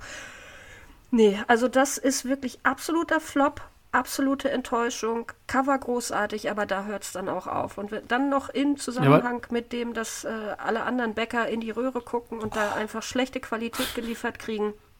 Einfach eine riesengroße also, Enttäuschung. Ganz kurz zum Cover jetzt nochmal, weil irgendwie sagst du, ja, das ist ein besseres Parks oder ein schlechteres, je nachdem. Ähm, ich finde halt, das Cover verspricht mir kein Parks-ähnliches Spiel. Wenn ich das Cover sehe, denke ich eher an so einer russischen Version von Size. Ja, du? genau. Äh, ja. Dass, jetzt, dass jetzt natürlich die Kickstarter-Kampagne das gar nicht versprochen hat, das will ich gar nicht sagen. Aber wenn ich jetzt als äh, nicht wissender äh, Käufer in einen Laden gehe und sehe dieses, diese Schachtel, dann würde ich nie im Leben denken, das ist ein Spiel wie Parks. Da hätte ja. ich gar nicht ganz andere Assoziationen zu. Ja. Also klingt natürlich total lame. Und nochmal zu Andreas dann jetzt auch. Wieso hast du das noch nicht, wenn es jetzt mittlerweile sogar schon im Retail steht? Keine Ahnung. 59 Euro hat das gekostet. Und das ist jetzt quasi nach Lawyer Up Einspruch das nächste Spiel, was mir Sarah so madig gemacht hat, was ich gar nicht mehr haben will. oh Gott, und das Schlimmste ist ja, ich hätte ja nicht mal auf der Messe, wo diese Spiele lagen, die Exemplare lagen da, konnte ich nicht mal hingehen und sagen, hallo, ich habe dieses Spiel möglich gemacht unter anderem. Kann ich bitte mit meinem schon bereits bezahltem Geld eine Kopie einfach mitnehmen? Das ist nicht möglich. Das ist doch unfassbar. Was ist denn das für ein Saftladen? Ja. Und da muss ich ganz ehrlich sagen, da reißt es auch nicht raus, dass Game Brewer immer den tollen Bierstand auf der Messe machen und wir da immer sozusagen eine schöne Zeit haben. Aber ohne Scheiß, was ist denn das für eine Geschäftspolitik? Also Diese das ist, Leute schon mal, schießen sich doch selbst ins Knie. Ja, das ist schon mal Sonderpr Sonderpreis Nummer 1 für den F- Sonderflop 2021. Ich, äh, für, ich für meinen Teil werde auch noch, werd werd auch noch mal einen Sonderflop nachher bringen. Ähm, aber das, dazu später dann. Aber das ist für mich schon echt ein Sonderflop 1. Also Game Brewer allgemein Absolut. für das Verhalten, den Bäckern und dem, das Spiel, sagen wir dahingestellt. Gut. Ne? Aber das ist wirklich, ähm, und da braucht mir auch keiner mit, das ist alles so, ach so wichtig und die, die Spiel, wir müssen einfach kaufen. Ja, schön und gut, haben andere Verlage aber auch anders gelöst. Es ist also möglich. Und äh, zweitens, wie gesagt, kann ich es überhaupt nicht verstehen, dass es jetzt im Regal bei, beim Dennis zum Beispiel steht, habe ich gesehen, der hat es ja gepostet, hat er jetzt da. Und auch andere Online-Shops haben es äh, auf Lager gehabt. Und du als Bäcker wartest darauf immer noch. Das ist noch der mega, wobei muss mega man vielleicht auch ne? sagen, ich habe gerade noch mal nachgeschaut in den Kickstarter-Updates. Beim Kickstarter gab es eine Deluxe-Edition, die ich halt jetzt kriege. Und die ist äh, ähm, Update Noch in 23. China. Dezember on a slow boat to Europe. Und sie erwarten, dass das Spiel in Belgien eintrifft am 7. Februar. Übrigens mit auch den Kickstarter-Exemplaren von Hippokrates und Paris L'Etoile. Und zumindest Hippokrates habe ich auf der Messe ja auch gesehen für einen freien Verkauf. korrekt. Aber nicht in die Jetzt muss ich gerade mal gucken nebenbei noch mal, was die Deluxe-Edition, ob du die auch gekriegt hast, quasi auf der Messe, die Deluxe-Edition, Sarah. Das kann ich mir nicht Stunning vorstellen. Artwork. Also Stunning Artwork ist Deluxe. Äh, Hä? hier, okay, XL Gamebox. Zwei, also du hast 2 mm extra thick Cardboard, also ich habe extra dickes Cardboard. Mhm. Ähm, ich habe Double-Sided Print unlocked auf irgendwelchen Karten. Oh, es gibt einen Custom Insert. Hast du auch ein äh, Insert drin? Oh, das kann ich dir gar nicht, gar nicht mehr sagen, weil ich glaube nicht. Ich, aber ich kann es dir gar nicht mehr Hast du sagen. gut gebrannt in der Tonne? Richtig, ich habe ich hab, ich ich hab in den Karton gebrochen, als ich es gespielt hatte. Deswegen weiß Und ich nicht mehr, was Metallmünzen? drunter war. Nee, Metallmünzen hatte ich tatsächlich nicht. Okay, also es gibt wohl ein Inlay Custom Made von irgendeiner Firma, die aber auch keinen großen Namen hat. Es gibt Metallmünzen, es gibt eine dicke Box, es gibt einen kleinen Sack. Das ist immer gut, ich stehe auf Säcke, äh, wie wir jetzt schon oft festgestellt haben. Und es gibt ähm, die Reiter-Miniaturen sind Meeples. Oh, ja, Was das, ist das sonst? d- das war ein Kart, äh, also Kart hier, Pappe. Pappstandys. Also es gibt hier echte, echte Holz-Meeples quasi und es gibt Trophy-Tokens aus Holz und es gibt äh, äh, Victory Point Marker mit irgendeinem so einem Emblem drauf und es gibt einen Acrylic-Token. Gibt es für einen Season-Marker. Das Also es ist bestimmt, ändert aber nichts wahrscheinlich an der Nee, langweilig. Glaub mir, das, das kann das Ganze nicht aufwerten. Das Einzige, was ich wirklich gut finde, ist das Cover und die, ähm, die persönlichen Boards. Jeder hat ja, spielt ja aus dieser äh, Stroganoff-Familie ein Familienmitglied. Ne? Das waren ja sehr, damals in der russischen Zarenzeit waren das, war das eine einflussreiche, einflussreiche Händlerfamilie und jeder spielt da jetzt ein Familienmitglied und, und jagt und verkauft diese Fälle. So soll es thematisch sein, kommt leider thematisch überhaupt nicht an, aber ist ja auch wurscht. Das ist aber das Einzige, was ich an dem Spiel wirklich schön finde. Der Rest ist also wirklich, ich, ich kann es keinem empfehlen. Ich weiß auch nicht, wer daran Spaß haben soll. Leute, greift immer wieder lieber zu Parks, tausendmal lieber. Parks macht es richtig, Parks macht es gut, Parks macht es interessant. Stroganoff macht es leider mega langweilig. Und ähm, ich gebe Roy recht, ich habe auch was ganz anderes erwartet. Ist vielleicht auch ein bisschen meine Schuld. Ich habe auch sowas erwartet, eben wie so ein Size oder, oder so ein Red Jetzt geh nicht in die Opferrolle, Sarah. Geh nicht in die Opferrolle. Ja, ich weiß, aber ich fühle mich als Opfer. Ich fühle mich wirklich als Opfer. Ja, aber du bist nicht dran schuld. Du bist nicht dran schuld. Game Brewer ist dran Finde schuld. ich auch. Für, ja. Hin, für Hinweise, die hier helfen können, bitte wenden Sie sich an Eduard Zimmermann. Nee, aber Aber kann man, kann man auch den Cousin äh, Böff Stroganoff spielen? Oh, das war so klar, dass der noch kommen musste. Ai, ai, ai, oh. Ich habe mir extra notiert. Das war mir so klar. Aber ich hoffe auch mit dem richtigen OE verbunden, ne?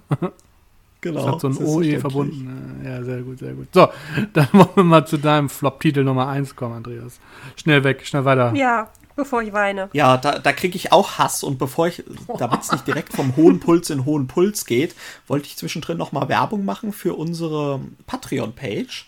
Und zwar, ähm, ihr hört ja jetzt quasi äh, eine, eine Flop 3 sozusagen aus dem Jahr 2021 vom Monkey Talk. Wenn ihr aber anstatt zwei, vier Folgen, also jede Woche quasi eine neue Folge haben wollt, dann schaut doch mal bei, bei unserem Patreon, da bekommt ihr schon ab 5 Euro monatlich, bekommt ihr Zugriff auf die ganzen bisher erschienenen exklusiven Folgen, was mittlerweile, ich habe äh, extra nachgeschaut, schon 17 exklusive Folgen sind. Oh. Das heißt, äh, wenn ihr jetzt quasi für 5 Euro einsteigt, habt ihr Zugriff auf 17 bisherige exklusive Folgen und kriegt dann ab sofort jede Woche eine Folge. Und ähm, ich sag mal, da kann man nichts falsch machen, oder? Nee, absolut nicht. Absolut nicht. Genau. Ähm, ja, und jetzt wieder genug. Äh, jetzt geht wieder der, der Rage-Mode on. Ja. Und zwar ähm, kriegt es jetzt einer der wohl hipsten und gehyptesten Autoren der letzten Jahre ab. Es ist Mr. Eagle Griffin, Mr. Uh. Äh, Partner von Ian O'Toole, Mr. Ich mach die geilsten Eurogames. Und zwar die Rede ist natürlich von Vita Lacerda, damit habt ihr nicht gerechnet, Nein. oder? Nein bin überrascht. Aber ich war doch, ich weiß welches, ich weiß welches. Das ist das kleine von genau. ihm. Ich habe es genau. auch auf der Liste. Äh, äh, ich habe es auch auf die der Scheiße Liste ist quasi nicht auf seinem Mist allein gewachsen, nämlich er hat zusammen mit Julian Pombo gemacht und ich versuche mir immer noch einzureden, dass quasi Vita Lacerda nur Pate stand und quasi, dass er so schlechte Spiele überhaupt nicht machen kann. Es geht nämlich um Mercado de Lisboa. Hm. Und ähm, das ist ein Spiel, ich muss sagen, ich bin jetzt auch nicht der super, also ich bin jetzt nicht einer, der Vita Lacerda total abhypt. Ich finde seine Spiele sehr schön. Ich finde ähm, Vinjos äh, finde ich sehr, sehr schön. Ich äh, freue mich auch auf On Mars und ähm, Escape Plan äh, finde ich auch sehr schön. Ähm, ich bin aber jetzt nicht so, dass ich sage, wie viele, oh, Vita Lacerda, da muss man jedes Spiel blind kaufen, sondern ich gucke mir die schon immer an und Mercado de Lisboa war ich aber so blöd und hab's blind gekauft, weil der Preis halt im Vergleich zu seinen anderen Spielen relativ gering war. Ähm, ich weiß gar nicht genau, was es jetzt bei Kickstarter damals gekostet hat. Ich glaube, die deutsche Version hat so 35, 40 Euro oder so gekostet. Was bekommt man? Man bekommt erstmal ein wunderschönes Spiel im Stile von ähm, den restlichen Eagle Griffin Produktionen. Zwar hat Ian O'Toole nicht das Artwork gemacht, habe ich extra nochmal nachgeschaut, aber man bekommt eine tolle Box mit auch einem schönen Artwork. Man bekommt ein tolles, mh, mm, sehr, sehr funktionales Inlay. Man bekommt tolle Komponenten und, wie ich finde, auch einen sehr, sehr schönen Grafikstil.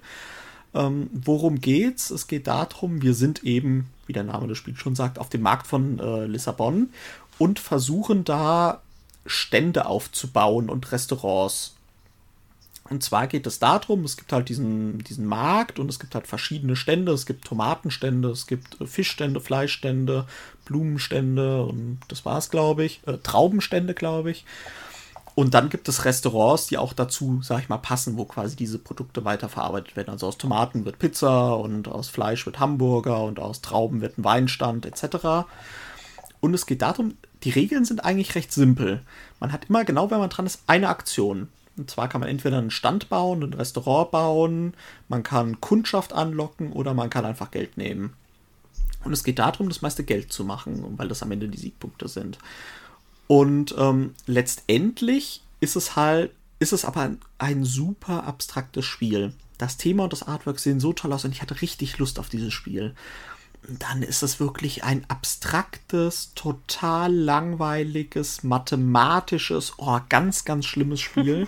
ich finde, also, wer hat, da, wer hat daran Spaß? Du hast eben die Frage bei Stroganov gestellt. Ich frage mich wirklich, wer hat an Mercado de Lisboa Spaß? Es geht darum, du kannst nämlich, wenn du Kundschaft anlockst, musst du immer gucken. Es gibt dann immer offene Kundschaft, die ausliegt. Manchmal sind es zwei Leute, manchmal ist es einer, manchmal sind es drei, manchmal sind es vier dann müssen immer eine gewisse Anzahl an Ständen quasi auslegen, damit die da überhaupt in diesen Markt reingehen. Die gehen quasi einmal in der horizontalen, einmal in der vertikalen, einmal komplett eine Linie durch, wie es halt so ein normaler Marktbesucher macht. Ne? Du guckst nicht nach links und rechts, du gehst einfach nur geradeaus durch, gehst am Ende, Ende wieder raus und guckst halt, was in deinen Taschen gelandet ist.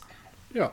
Der Kla so kennt man es, der Klassiker. Ja. Und ähm, so läuft es dann halt, weil ähm, die gehen dann quasi eine Reihe oder Spalte komplett durch und kaufen an jedem Stand einmal ein. Und das bringt dem Besitzer des Stands ein Geld plus ein weiteres Geld für jedes passende Restaurant, was anschließt an diesem Stand. Aber das Problem auch, jedem anderen Stand, was gegebenenfalls halt auch zum Gegenspieler gehört in der Regel. Und dann führt das dazu, dass du eigentlich die ganze Zeit nur am Rechnen bist. Okay, jetzt kommen die Kunden hier rein. Okay, jetzt hast du das hier gelegt. Du kriegst jetzt, wenn du jetzt hier die Kunden anlockst, kriegst du jetzt drei Geld. Okay, Sarah kriegt dann eins, zwei, drei, kriegt vier Geld. Okay, mhm.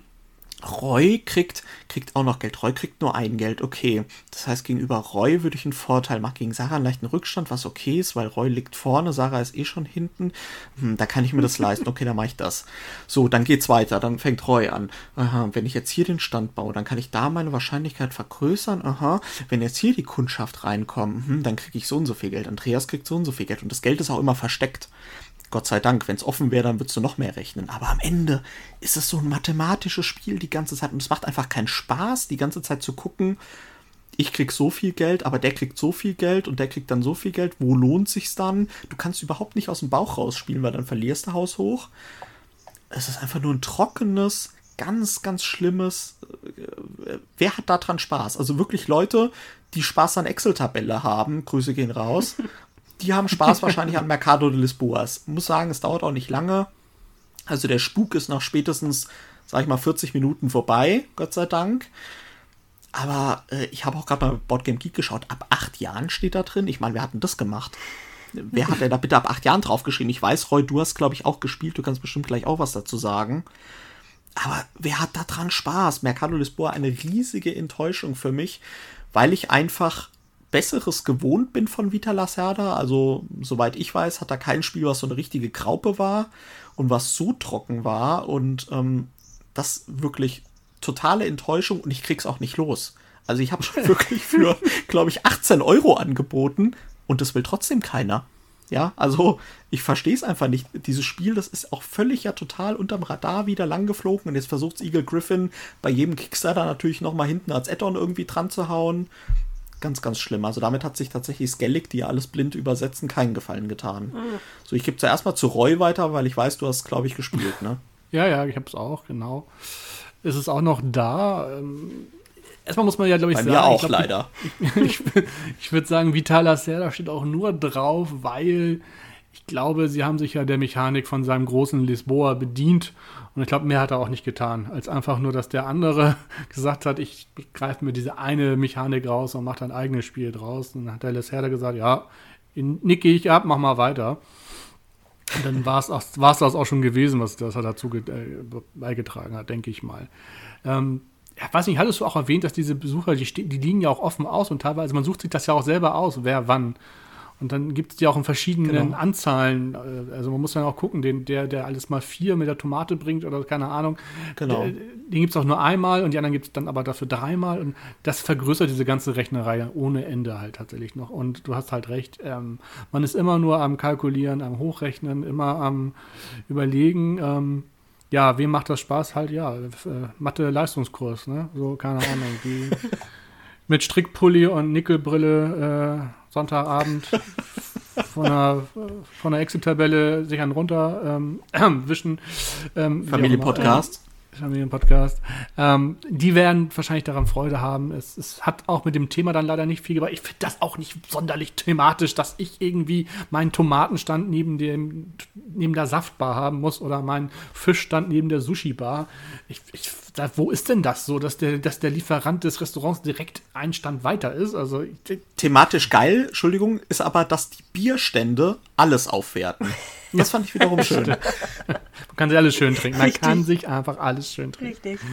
Ich, und auch den Aufbau des Marktes, wie du schon angedeutet hast, keiner äh, hat dieses Schachbrett. Also ich, ich kenne einen Mercado de Lisboa tatsächlich so, das ist aber so eine, so eine bessere Fresshalle und also tatsächlich mit Restaurants, aber die geht einmal im Kreis tatsächlich. Und in der Mitte sind Sitzplätze so, weil man halt außenrum sich einen Stand aussucht, wo es was echt Geiles zu essen gibt. Wirklich super. Das ist ein super, das ist so eine Markthalle, halt direkt am Hafen. Und da, da sind die Sterneköche, die dann, das wäre so, als wenn du Christian Rach, Tim Melzer, Steffen Hensler, äh, wen gibt's noch? Thomas Hermanns da und so.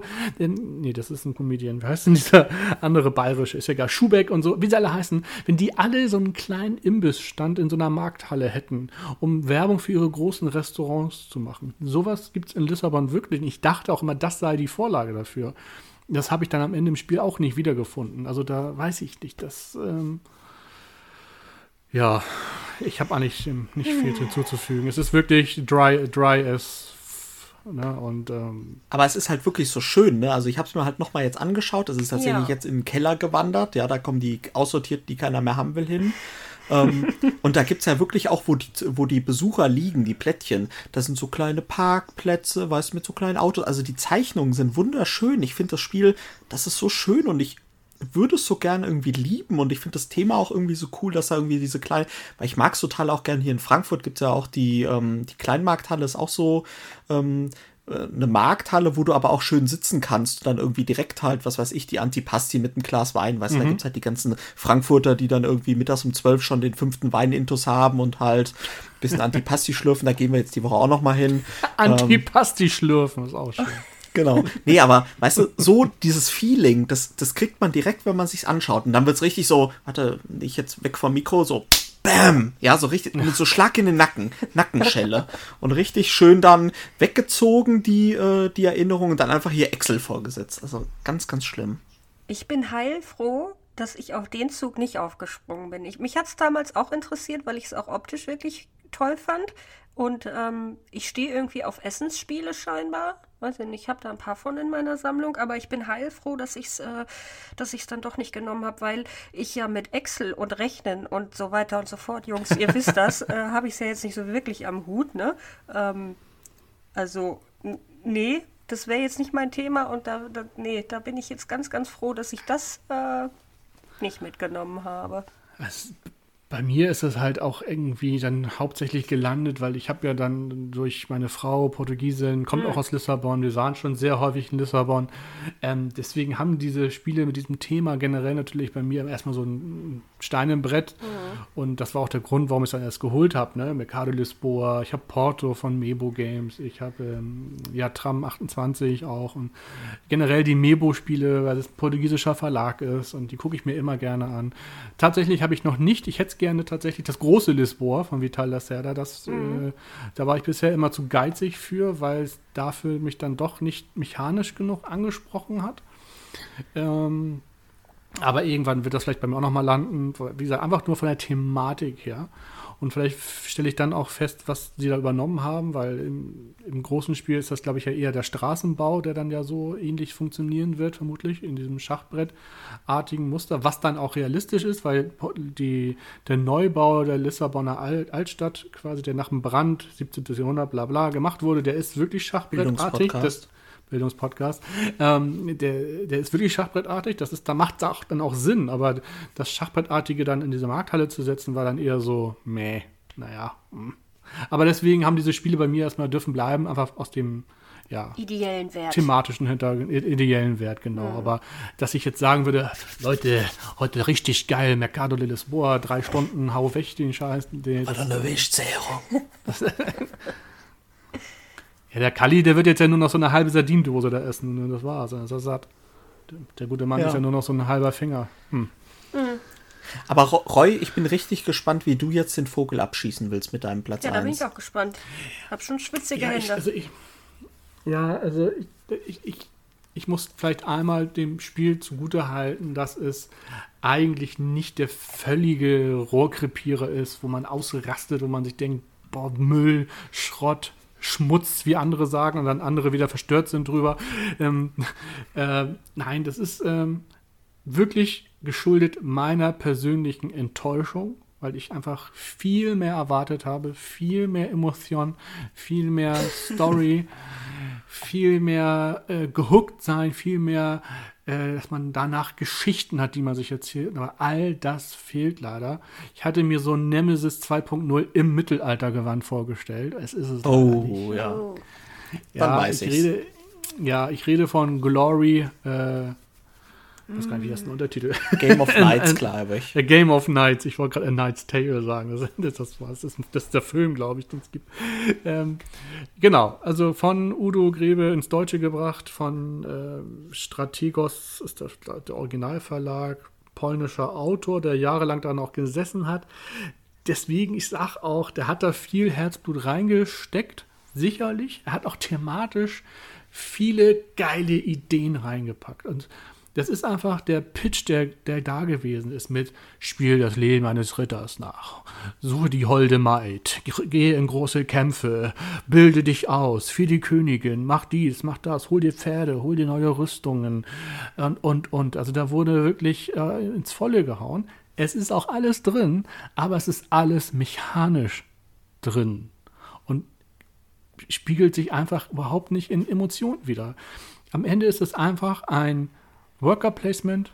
Ja, wir sind also jeder ne, ist ja ein Ritter, den man übernimmt quasi, auch einfach so ohne jede Vorgeschichte so leider. Irgendwie so ziemlich ins, einfach wahllos, irgend so, du bist halt ein Ritter, herzlichen Glückwunsch.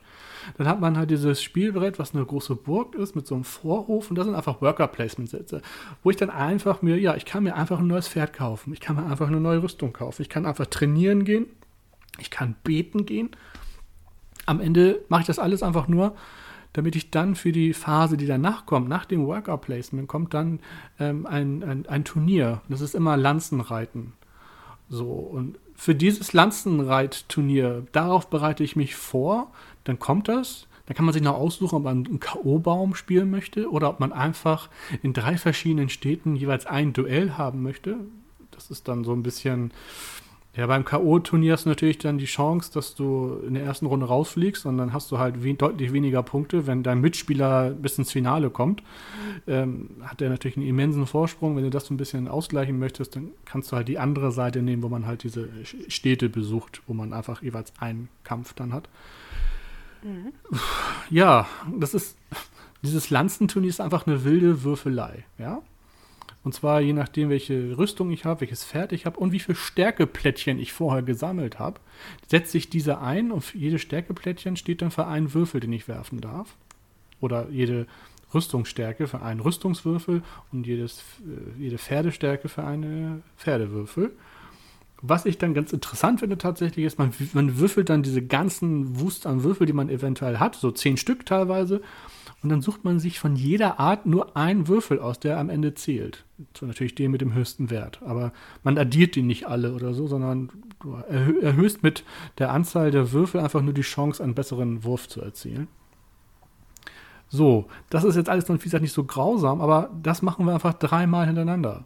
Also Worker Placement, ein Reitturnier, Worker Placement, ein Reitturnier, Worker Placement, ein Reitturnier.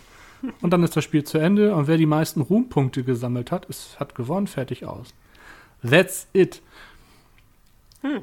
Im, im Grunde ja. genommen. Was man dazwischen noch hat, ist so eine Reisephase, nennen die das, glaube ich. Da hast du freiwillig quasi die Chance, so Karten zu, zu ja, kaufen. Musst du vorher auch dein Worker Placement hingesetzt haben, dann dort konntest du so, so, eine, so eine Reisekarten ziehen und die werden dann in dieser Reisephase gespielt. Das können dann so zufällig generierte Treffen auf andere Ritter sein, wo man dann nochmal einen Lanzenreit äh, Kampf also immer Lanzenreiten. Ich weiß auch nicht, warum Ritter nichts anderes machen.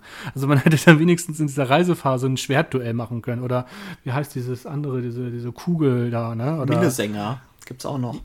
Ja, es gibt Minnesänger, es gibt auch eine Holde Maid, es gibt, aber das am Ende sind das alles Boni, die ich dann durch diese Reisekarten oder durch Worker Placement Dinge äh, kriegen kann und die mir einfach dann mechanisch, also keine Ahnung, eine Nonne erlaubt mir einfach, dass ich einen Würfel neu werfen darf. Beziehungsweise generell, beten gibt mir kleine Kreuze und die hm. Kreuze, ein Kreuz kann ich weggeben, um einen Würfel neu zu werfen.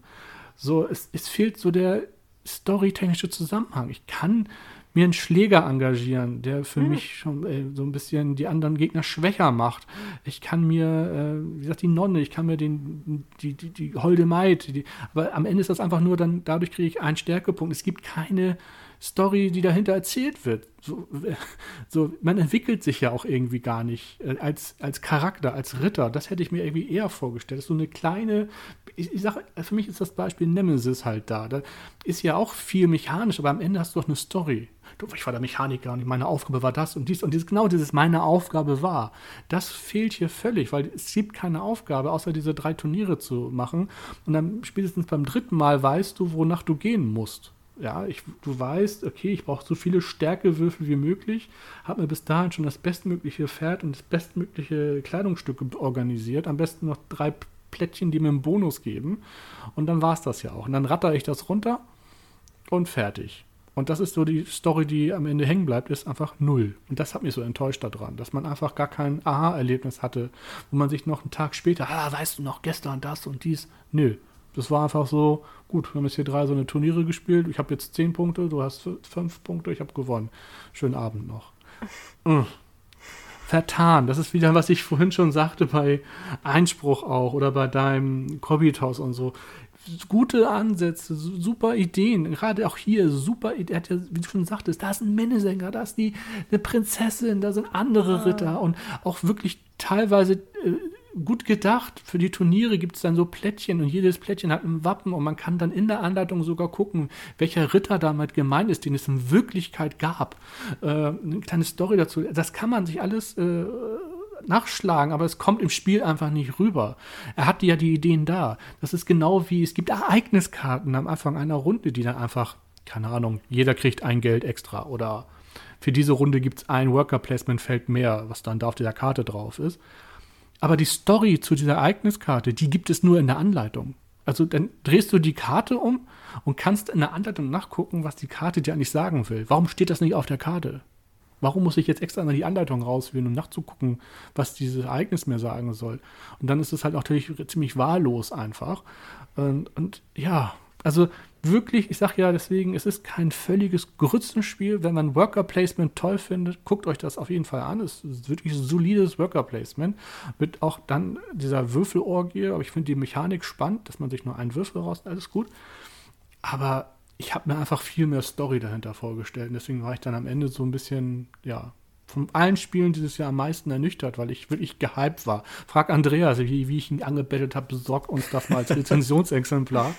ähm, ja. Und, und, hin, äh, und hinzu kommt ja auch einfach noch das Preis-Leistungs-Verhältnis schlussendlich. Ganz kurz, sorry. Ich meine, da wird 70 Euro für verlangt und da ist nichts drin, was 70 Euro verdient, außer vielleicht die Custom Dice. Die sind in Ordnung, aber alles andere ist Durchschnittsware Karte und Pappe und ein Holzmiepel und das äh, war's. Und äh, ist ein bisschen, ich würde mal sagen, 20, 30 Euro zu viel.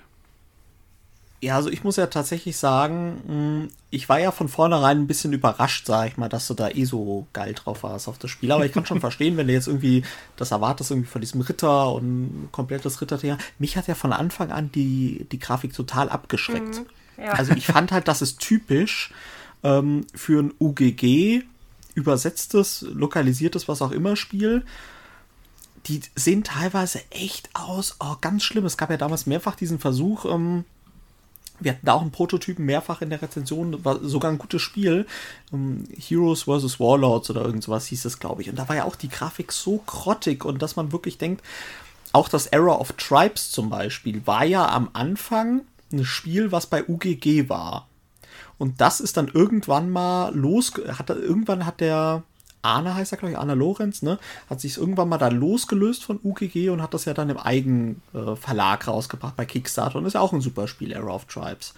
Ähm, aber auch da die Grafik sieht man wieder, das ist diese UGG-Grafik. Ich weiß nicht, du hast vorhin irgendwie gesagt, wie bei, äh, bei dem einen Amigo-Spiel Fröschis, das hat irgendein Designer, der Zeit hat, der wahrscheinlich aus gutem Grund Zeit hat, weil ihn sonst kein anderer Verlag engagiert, hat das irgendwie zwischen neun und halb zehn Uhr abends zusammengeschustert mit irgendwelchen Clipart-Dingern. Also ich finde diese Charakterkarten, wenn ich jetzt hier draufklicke, teilweise irgendwie dieser Mönch und diese rothaarige Frau mit der Katze, wahrscheinlich Hexe oder was auch immer. Wie sehen die denn teilweise aus? Also ganz, ganz schlimm und ich habe da auch gar nichts von der Grafik, hat mich das auch schon null angemacht. Und gut, wenn es dann natürlich, es fehlt irgendwie so, so ein Ritterspiel, da stimme ich dir zu, wo man irgendwie ein thematisches Ritterspiel hat, weißt du, wo es irgendwie vielleicht so ein Storybook gibt oder so, oder wo man viel würfelt und viel Thema reinbringt. Ähm, da ist es wahrscheinlich dann einfach falsch. Äh, dann hast du auch was anderes erwartet, sagst du ja selbst. Aber ich muss einfach nochmal sagen, die Grafik finde ich so schlimm. Aber cool finde ich übrigens auch, letzter Satz, dass die Designer, das ist ja auch so ein kleiner, ähm, anscheinend so ein kleiner Hype, weil die von Anak heißen doch auch irgendwie, glaube ich, sind Tschechen oder irgend sowas, ne? Ähm, und haben doch Min und Elven sich als mhm. Künstlernamen mhm. gegeben und steht auf der Grafik drauf. Und die Designer von Clory sind Dominik Lier Mucha und Marcin Wies Wiestal und die heißen nur Lier und Wiss.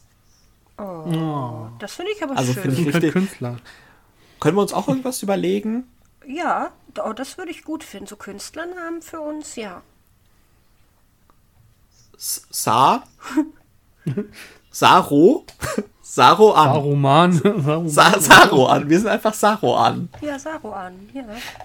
Ja, oh. nee. Das schreiben wir jetzt überall drunter. Saro an. Nee, also äh, war nur einfach so ein kleiner Sache, um die Sache ein bisschen aufzulockern. Roy hat jetzt so schlechte Stimmung gemacht irgendwie. ja, vor, ja, echt. Äh, ich, bin, ich bin echt. Jetzt, ich bin, jetzt bin ich richtig mies drauf. Danke, Roy. ich muss gleich erstmal anderthalb Liter Baldrian-Tee saufen, damit ich meinen Puls wieder runterbringe. Aber Sarah sagt doch auch noch mal was zu Clory. Gib ihm den letzten Stoß noch mal. Nee, hat mich von Anfang an gar nicht angesprochen, weil ich das Cover schon, das hat mir schon nicht gefallen. Da, da bin ich gar nicht so, da bin, da bin ich gar nicht so kritisch zum Beispiel. Ich fand das gar nicht, nicht ich finde das tatsächlich nicht so hässlich schrecklich. Ähm, ich ich finde, das Endergebnis selbst ist ein bisschen äh, viel, ja, viel Wappen, viel Icons ja, recht generisch. Nee, aber guck doch mal, Roy, jetzt, jetzt stell dir doch mal diese Grafik, wenn ich ein Ritterspiel machen würde. Ich würde eine Grafik machen wie bei Troyes oder bei Orléans. Weißt du, es gibt doch so geil diese, ich weiß gar nicht, wie diese besondere Grafik heißt bei Orléans, die heißt irgendwie Holzschnitte oder was auch immer. Ja. Weißt du, das ist doch eine geile Grafik. Dafür braucht man doch auch nicht sonderliches Können. Und da würde ich ein Spiel einfach in diesem Grafikstil machen. Das sieht doch schon viel geiler aus als jetzt dieser ich mache wieder die Anführungszeichen, Leute, dieser halb realistisches Aussehen, weißt du? Äh, es ist doch zum Haare raufen. Hm. Nee, Wer hat da, die denn da also, beraten? Ja, du hast recht. Ja, du hast ja recht. Das ist äh, sicherlich, zumal es, es auch zu ähm, Verlagen wie UGG und Strategos besser gepasst hätte, ja, wo man ja auch vielleicht so Wargame-mäßig was erwartet, dann darf das ja auch recht, relativ historisch aussehen. Ne? Also dein Dein Wunschstil wäre ja eher so historisch ähm, holzschnittmäßig. Ne? Ähm, ja, verstehe ich. Ich finde das jetzt bloß das ist, schreckt mich jetzt nicht ab.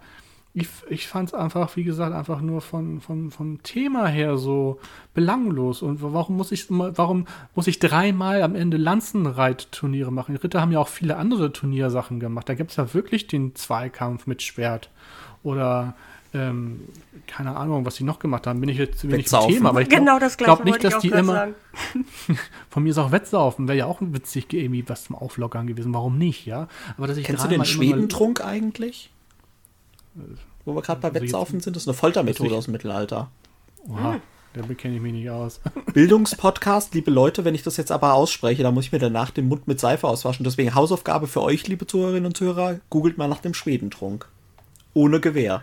Hm. Oh Gott, das klingt nach römischer Dusche, das möchte ich auch nicht. Äh. Nee, das klingt das irgendwie schon wieder pervers. Ja, ja, googelt mal römische Dusche, Leute, dann habt ihr auch keinen Appetit besser mehr. nicht, besser so. nicht. So, dann war es das eigentlich auch schon mit unseren Top 9 Hasstiteln, würde ich sagen. Ich habe noch einen Sonderflop, den ich angekündigt habe.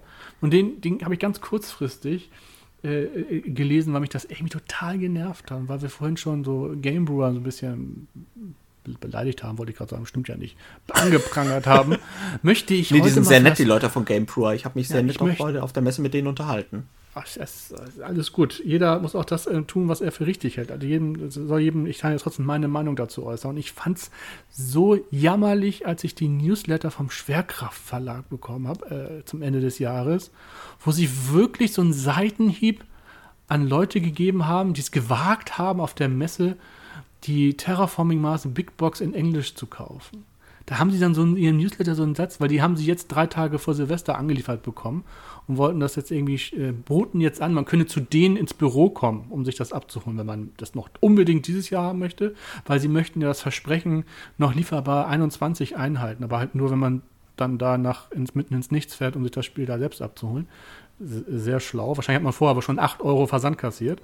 Ähm, ich möchte jetzt, aber ich fand einfach nur dieser Seitenhieb an, an Käufer, die jetzt, das war es nämlich so, ähm, wir möchten den äh, Leuten danken, die warten konnten und sich auf der Messe nicht mit der englischen Version eingedeckt haben.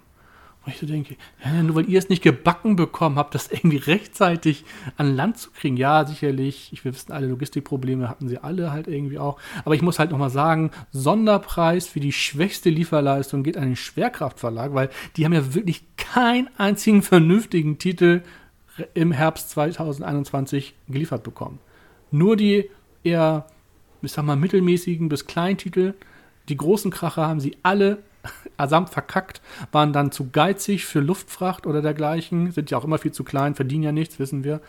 Ähm, und dann aber auch noch, und das ist für mich die Krönung, rumjammern im Newsletter und dann noch mit dem Finger auf andere zeigen, die sich einfach woanders umgesehen haben. Finde ich irgendwie so ein bisschen lame. Aber das ist halt irgendwie mein Sonderflop nochmal, weil ich dachte, das hätte man halt auch eleganter lösen können finde ich. Und da muss ja. man nicht mit dem Finger auf andere zeigen, sondern fasst euch mal an die eigene Nase.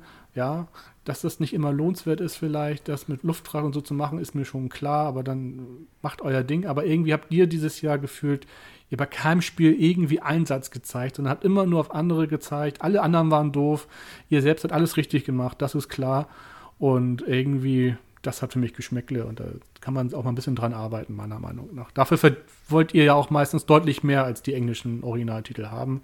Sei euch auch gegönnt, wenn ihr da viel Arbeit reingesteckt habt, das will ich gar nicht abstreiten. Aber, ne, dann investiert auch mal einen Euro mehr teilweise. Das, äh, Und auch mal vielleicht in die Community. Ja, irgendwie, also ich finde immer, sie wollen, sie wollen, sie wollen, aber sie geben recht wenig. Und ja. ähm, das ist für mich nochmal so ein kleiner äh, Flop.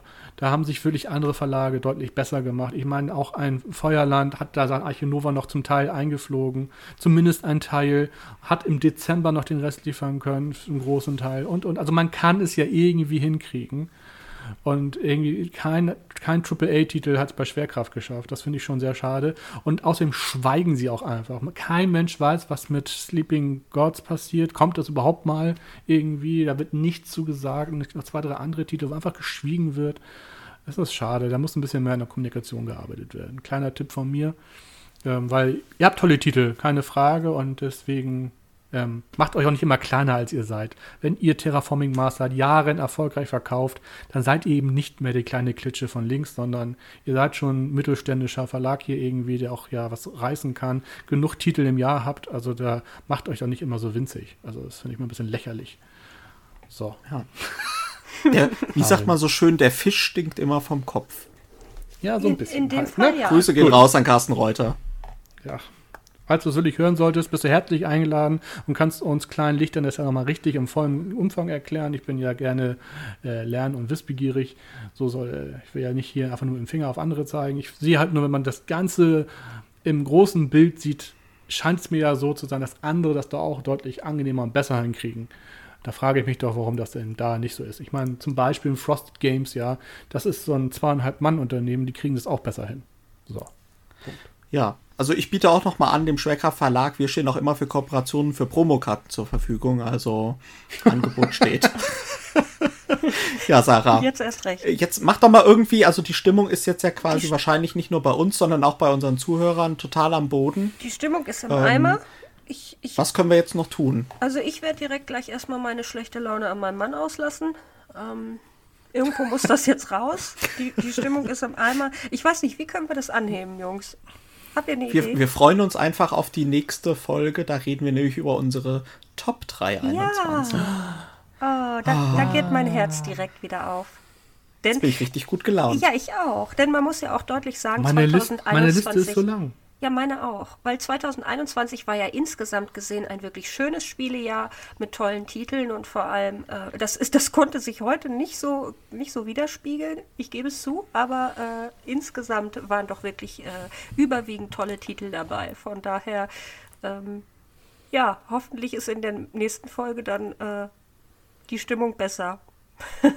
Ja, ich, ich, sag mal, ich sag mal zum Abschluss, ähm, sage ich mal, kommt gerne bei uns auf dem Discord-Channel vorbei, weil da haben wir auch, sag ich mal, könnt ihr relativ einfach auch mit uns in Kontakt treten und da würde mich nämlich mal interessieren, was waren denn eure Flops 2021? Ja. Und ähm, tretet da gerne mit uns in Kontakt, äh, diskutiert mit uns und den anderen äh, Mitgliedern sozusagen und dann schauen wir mal, ob wir quasi auch da die Stimmung drücken können.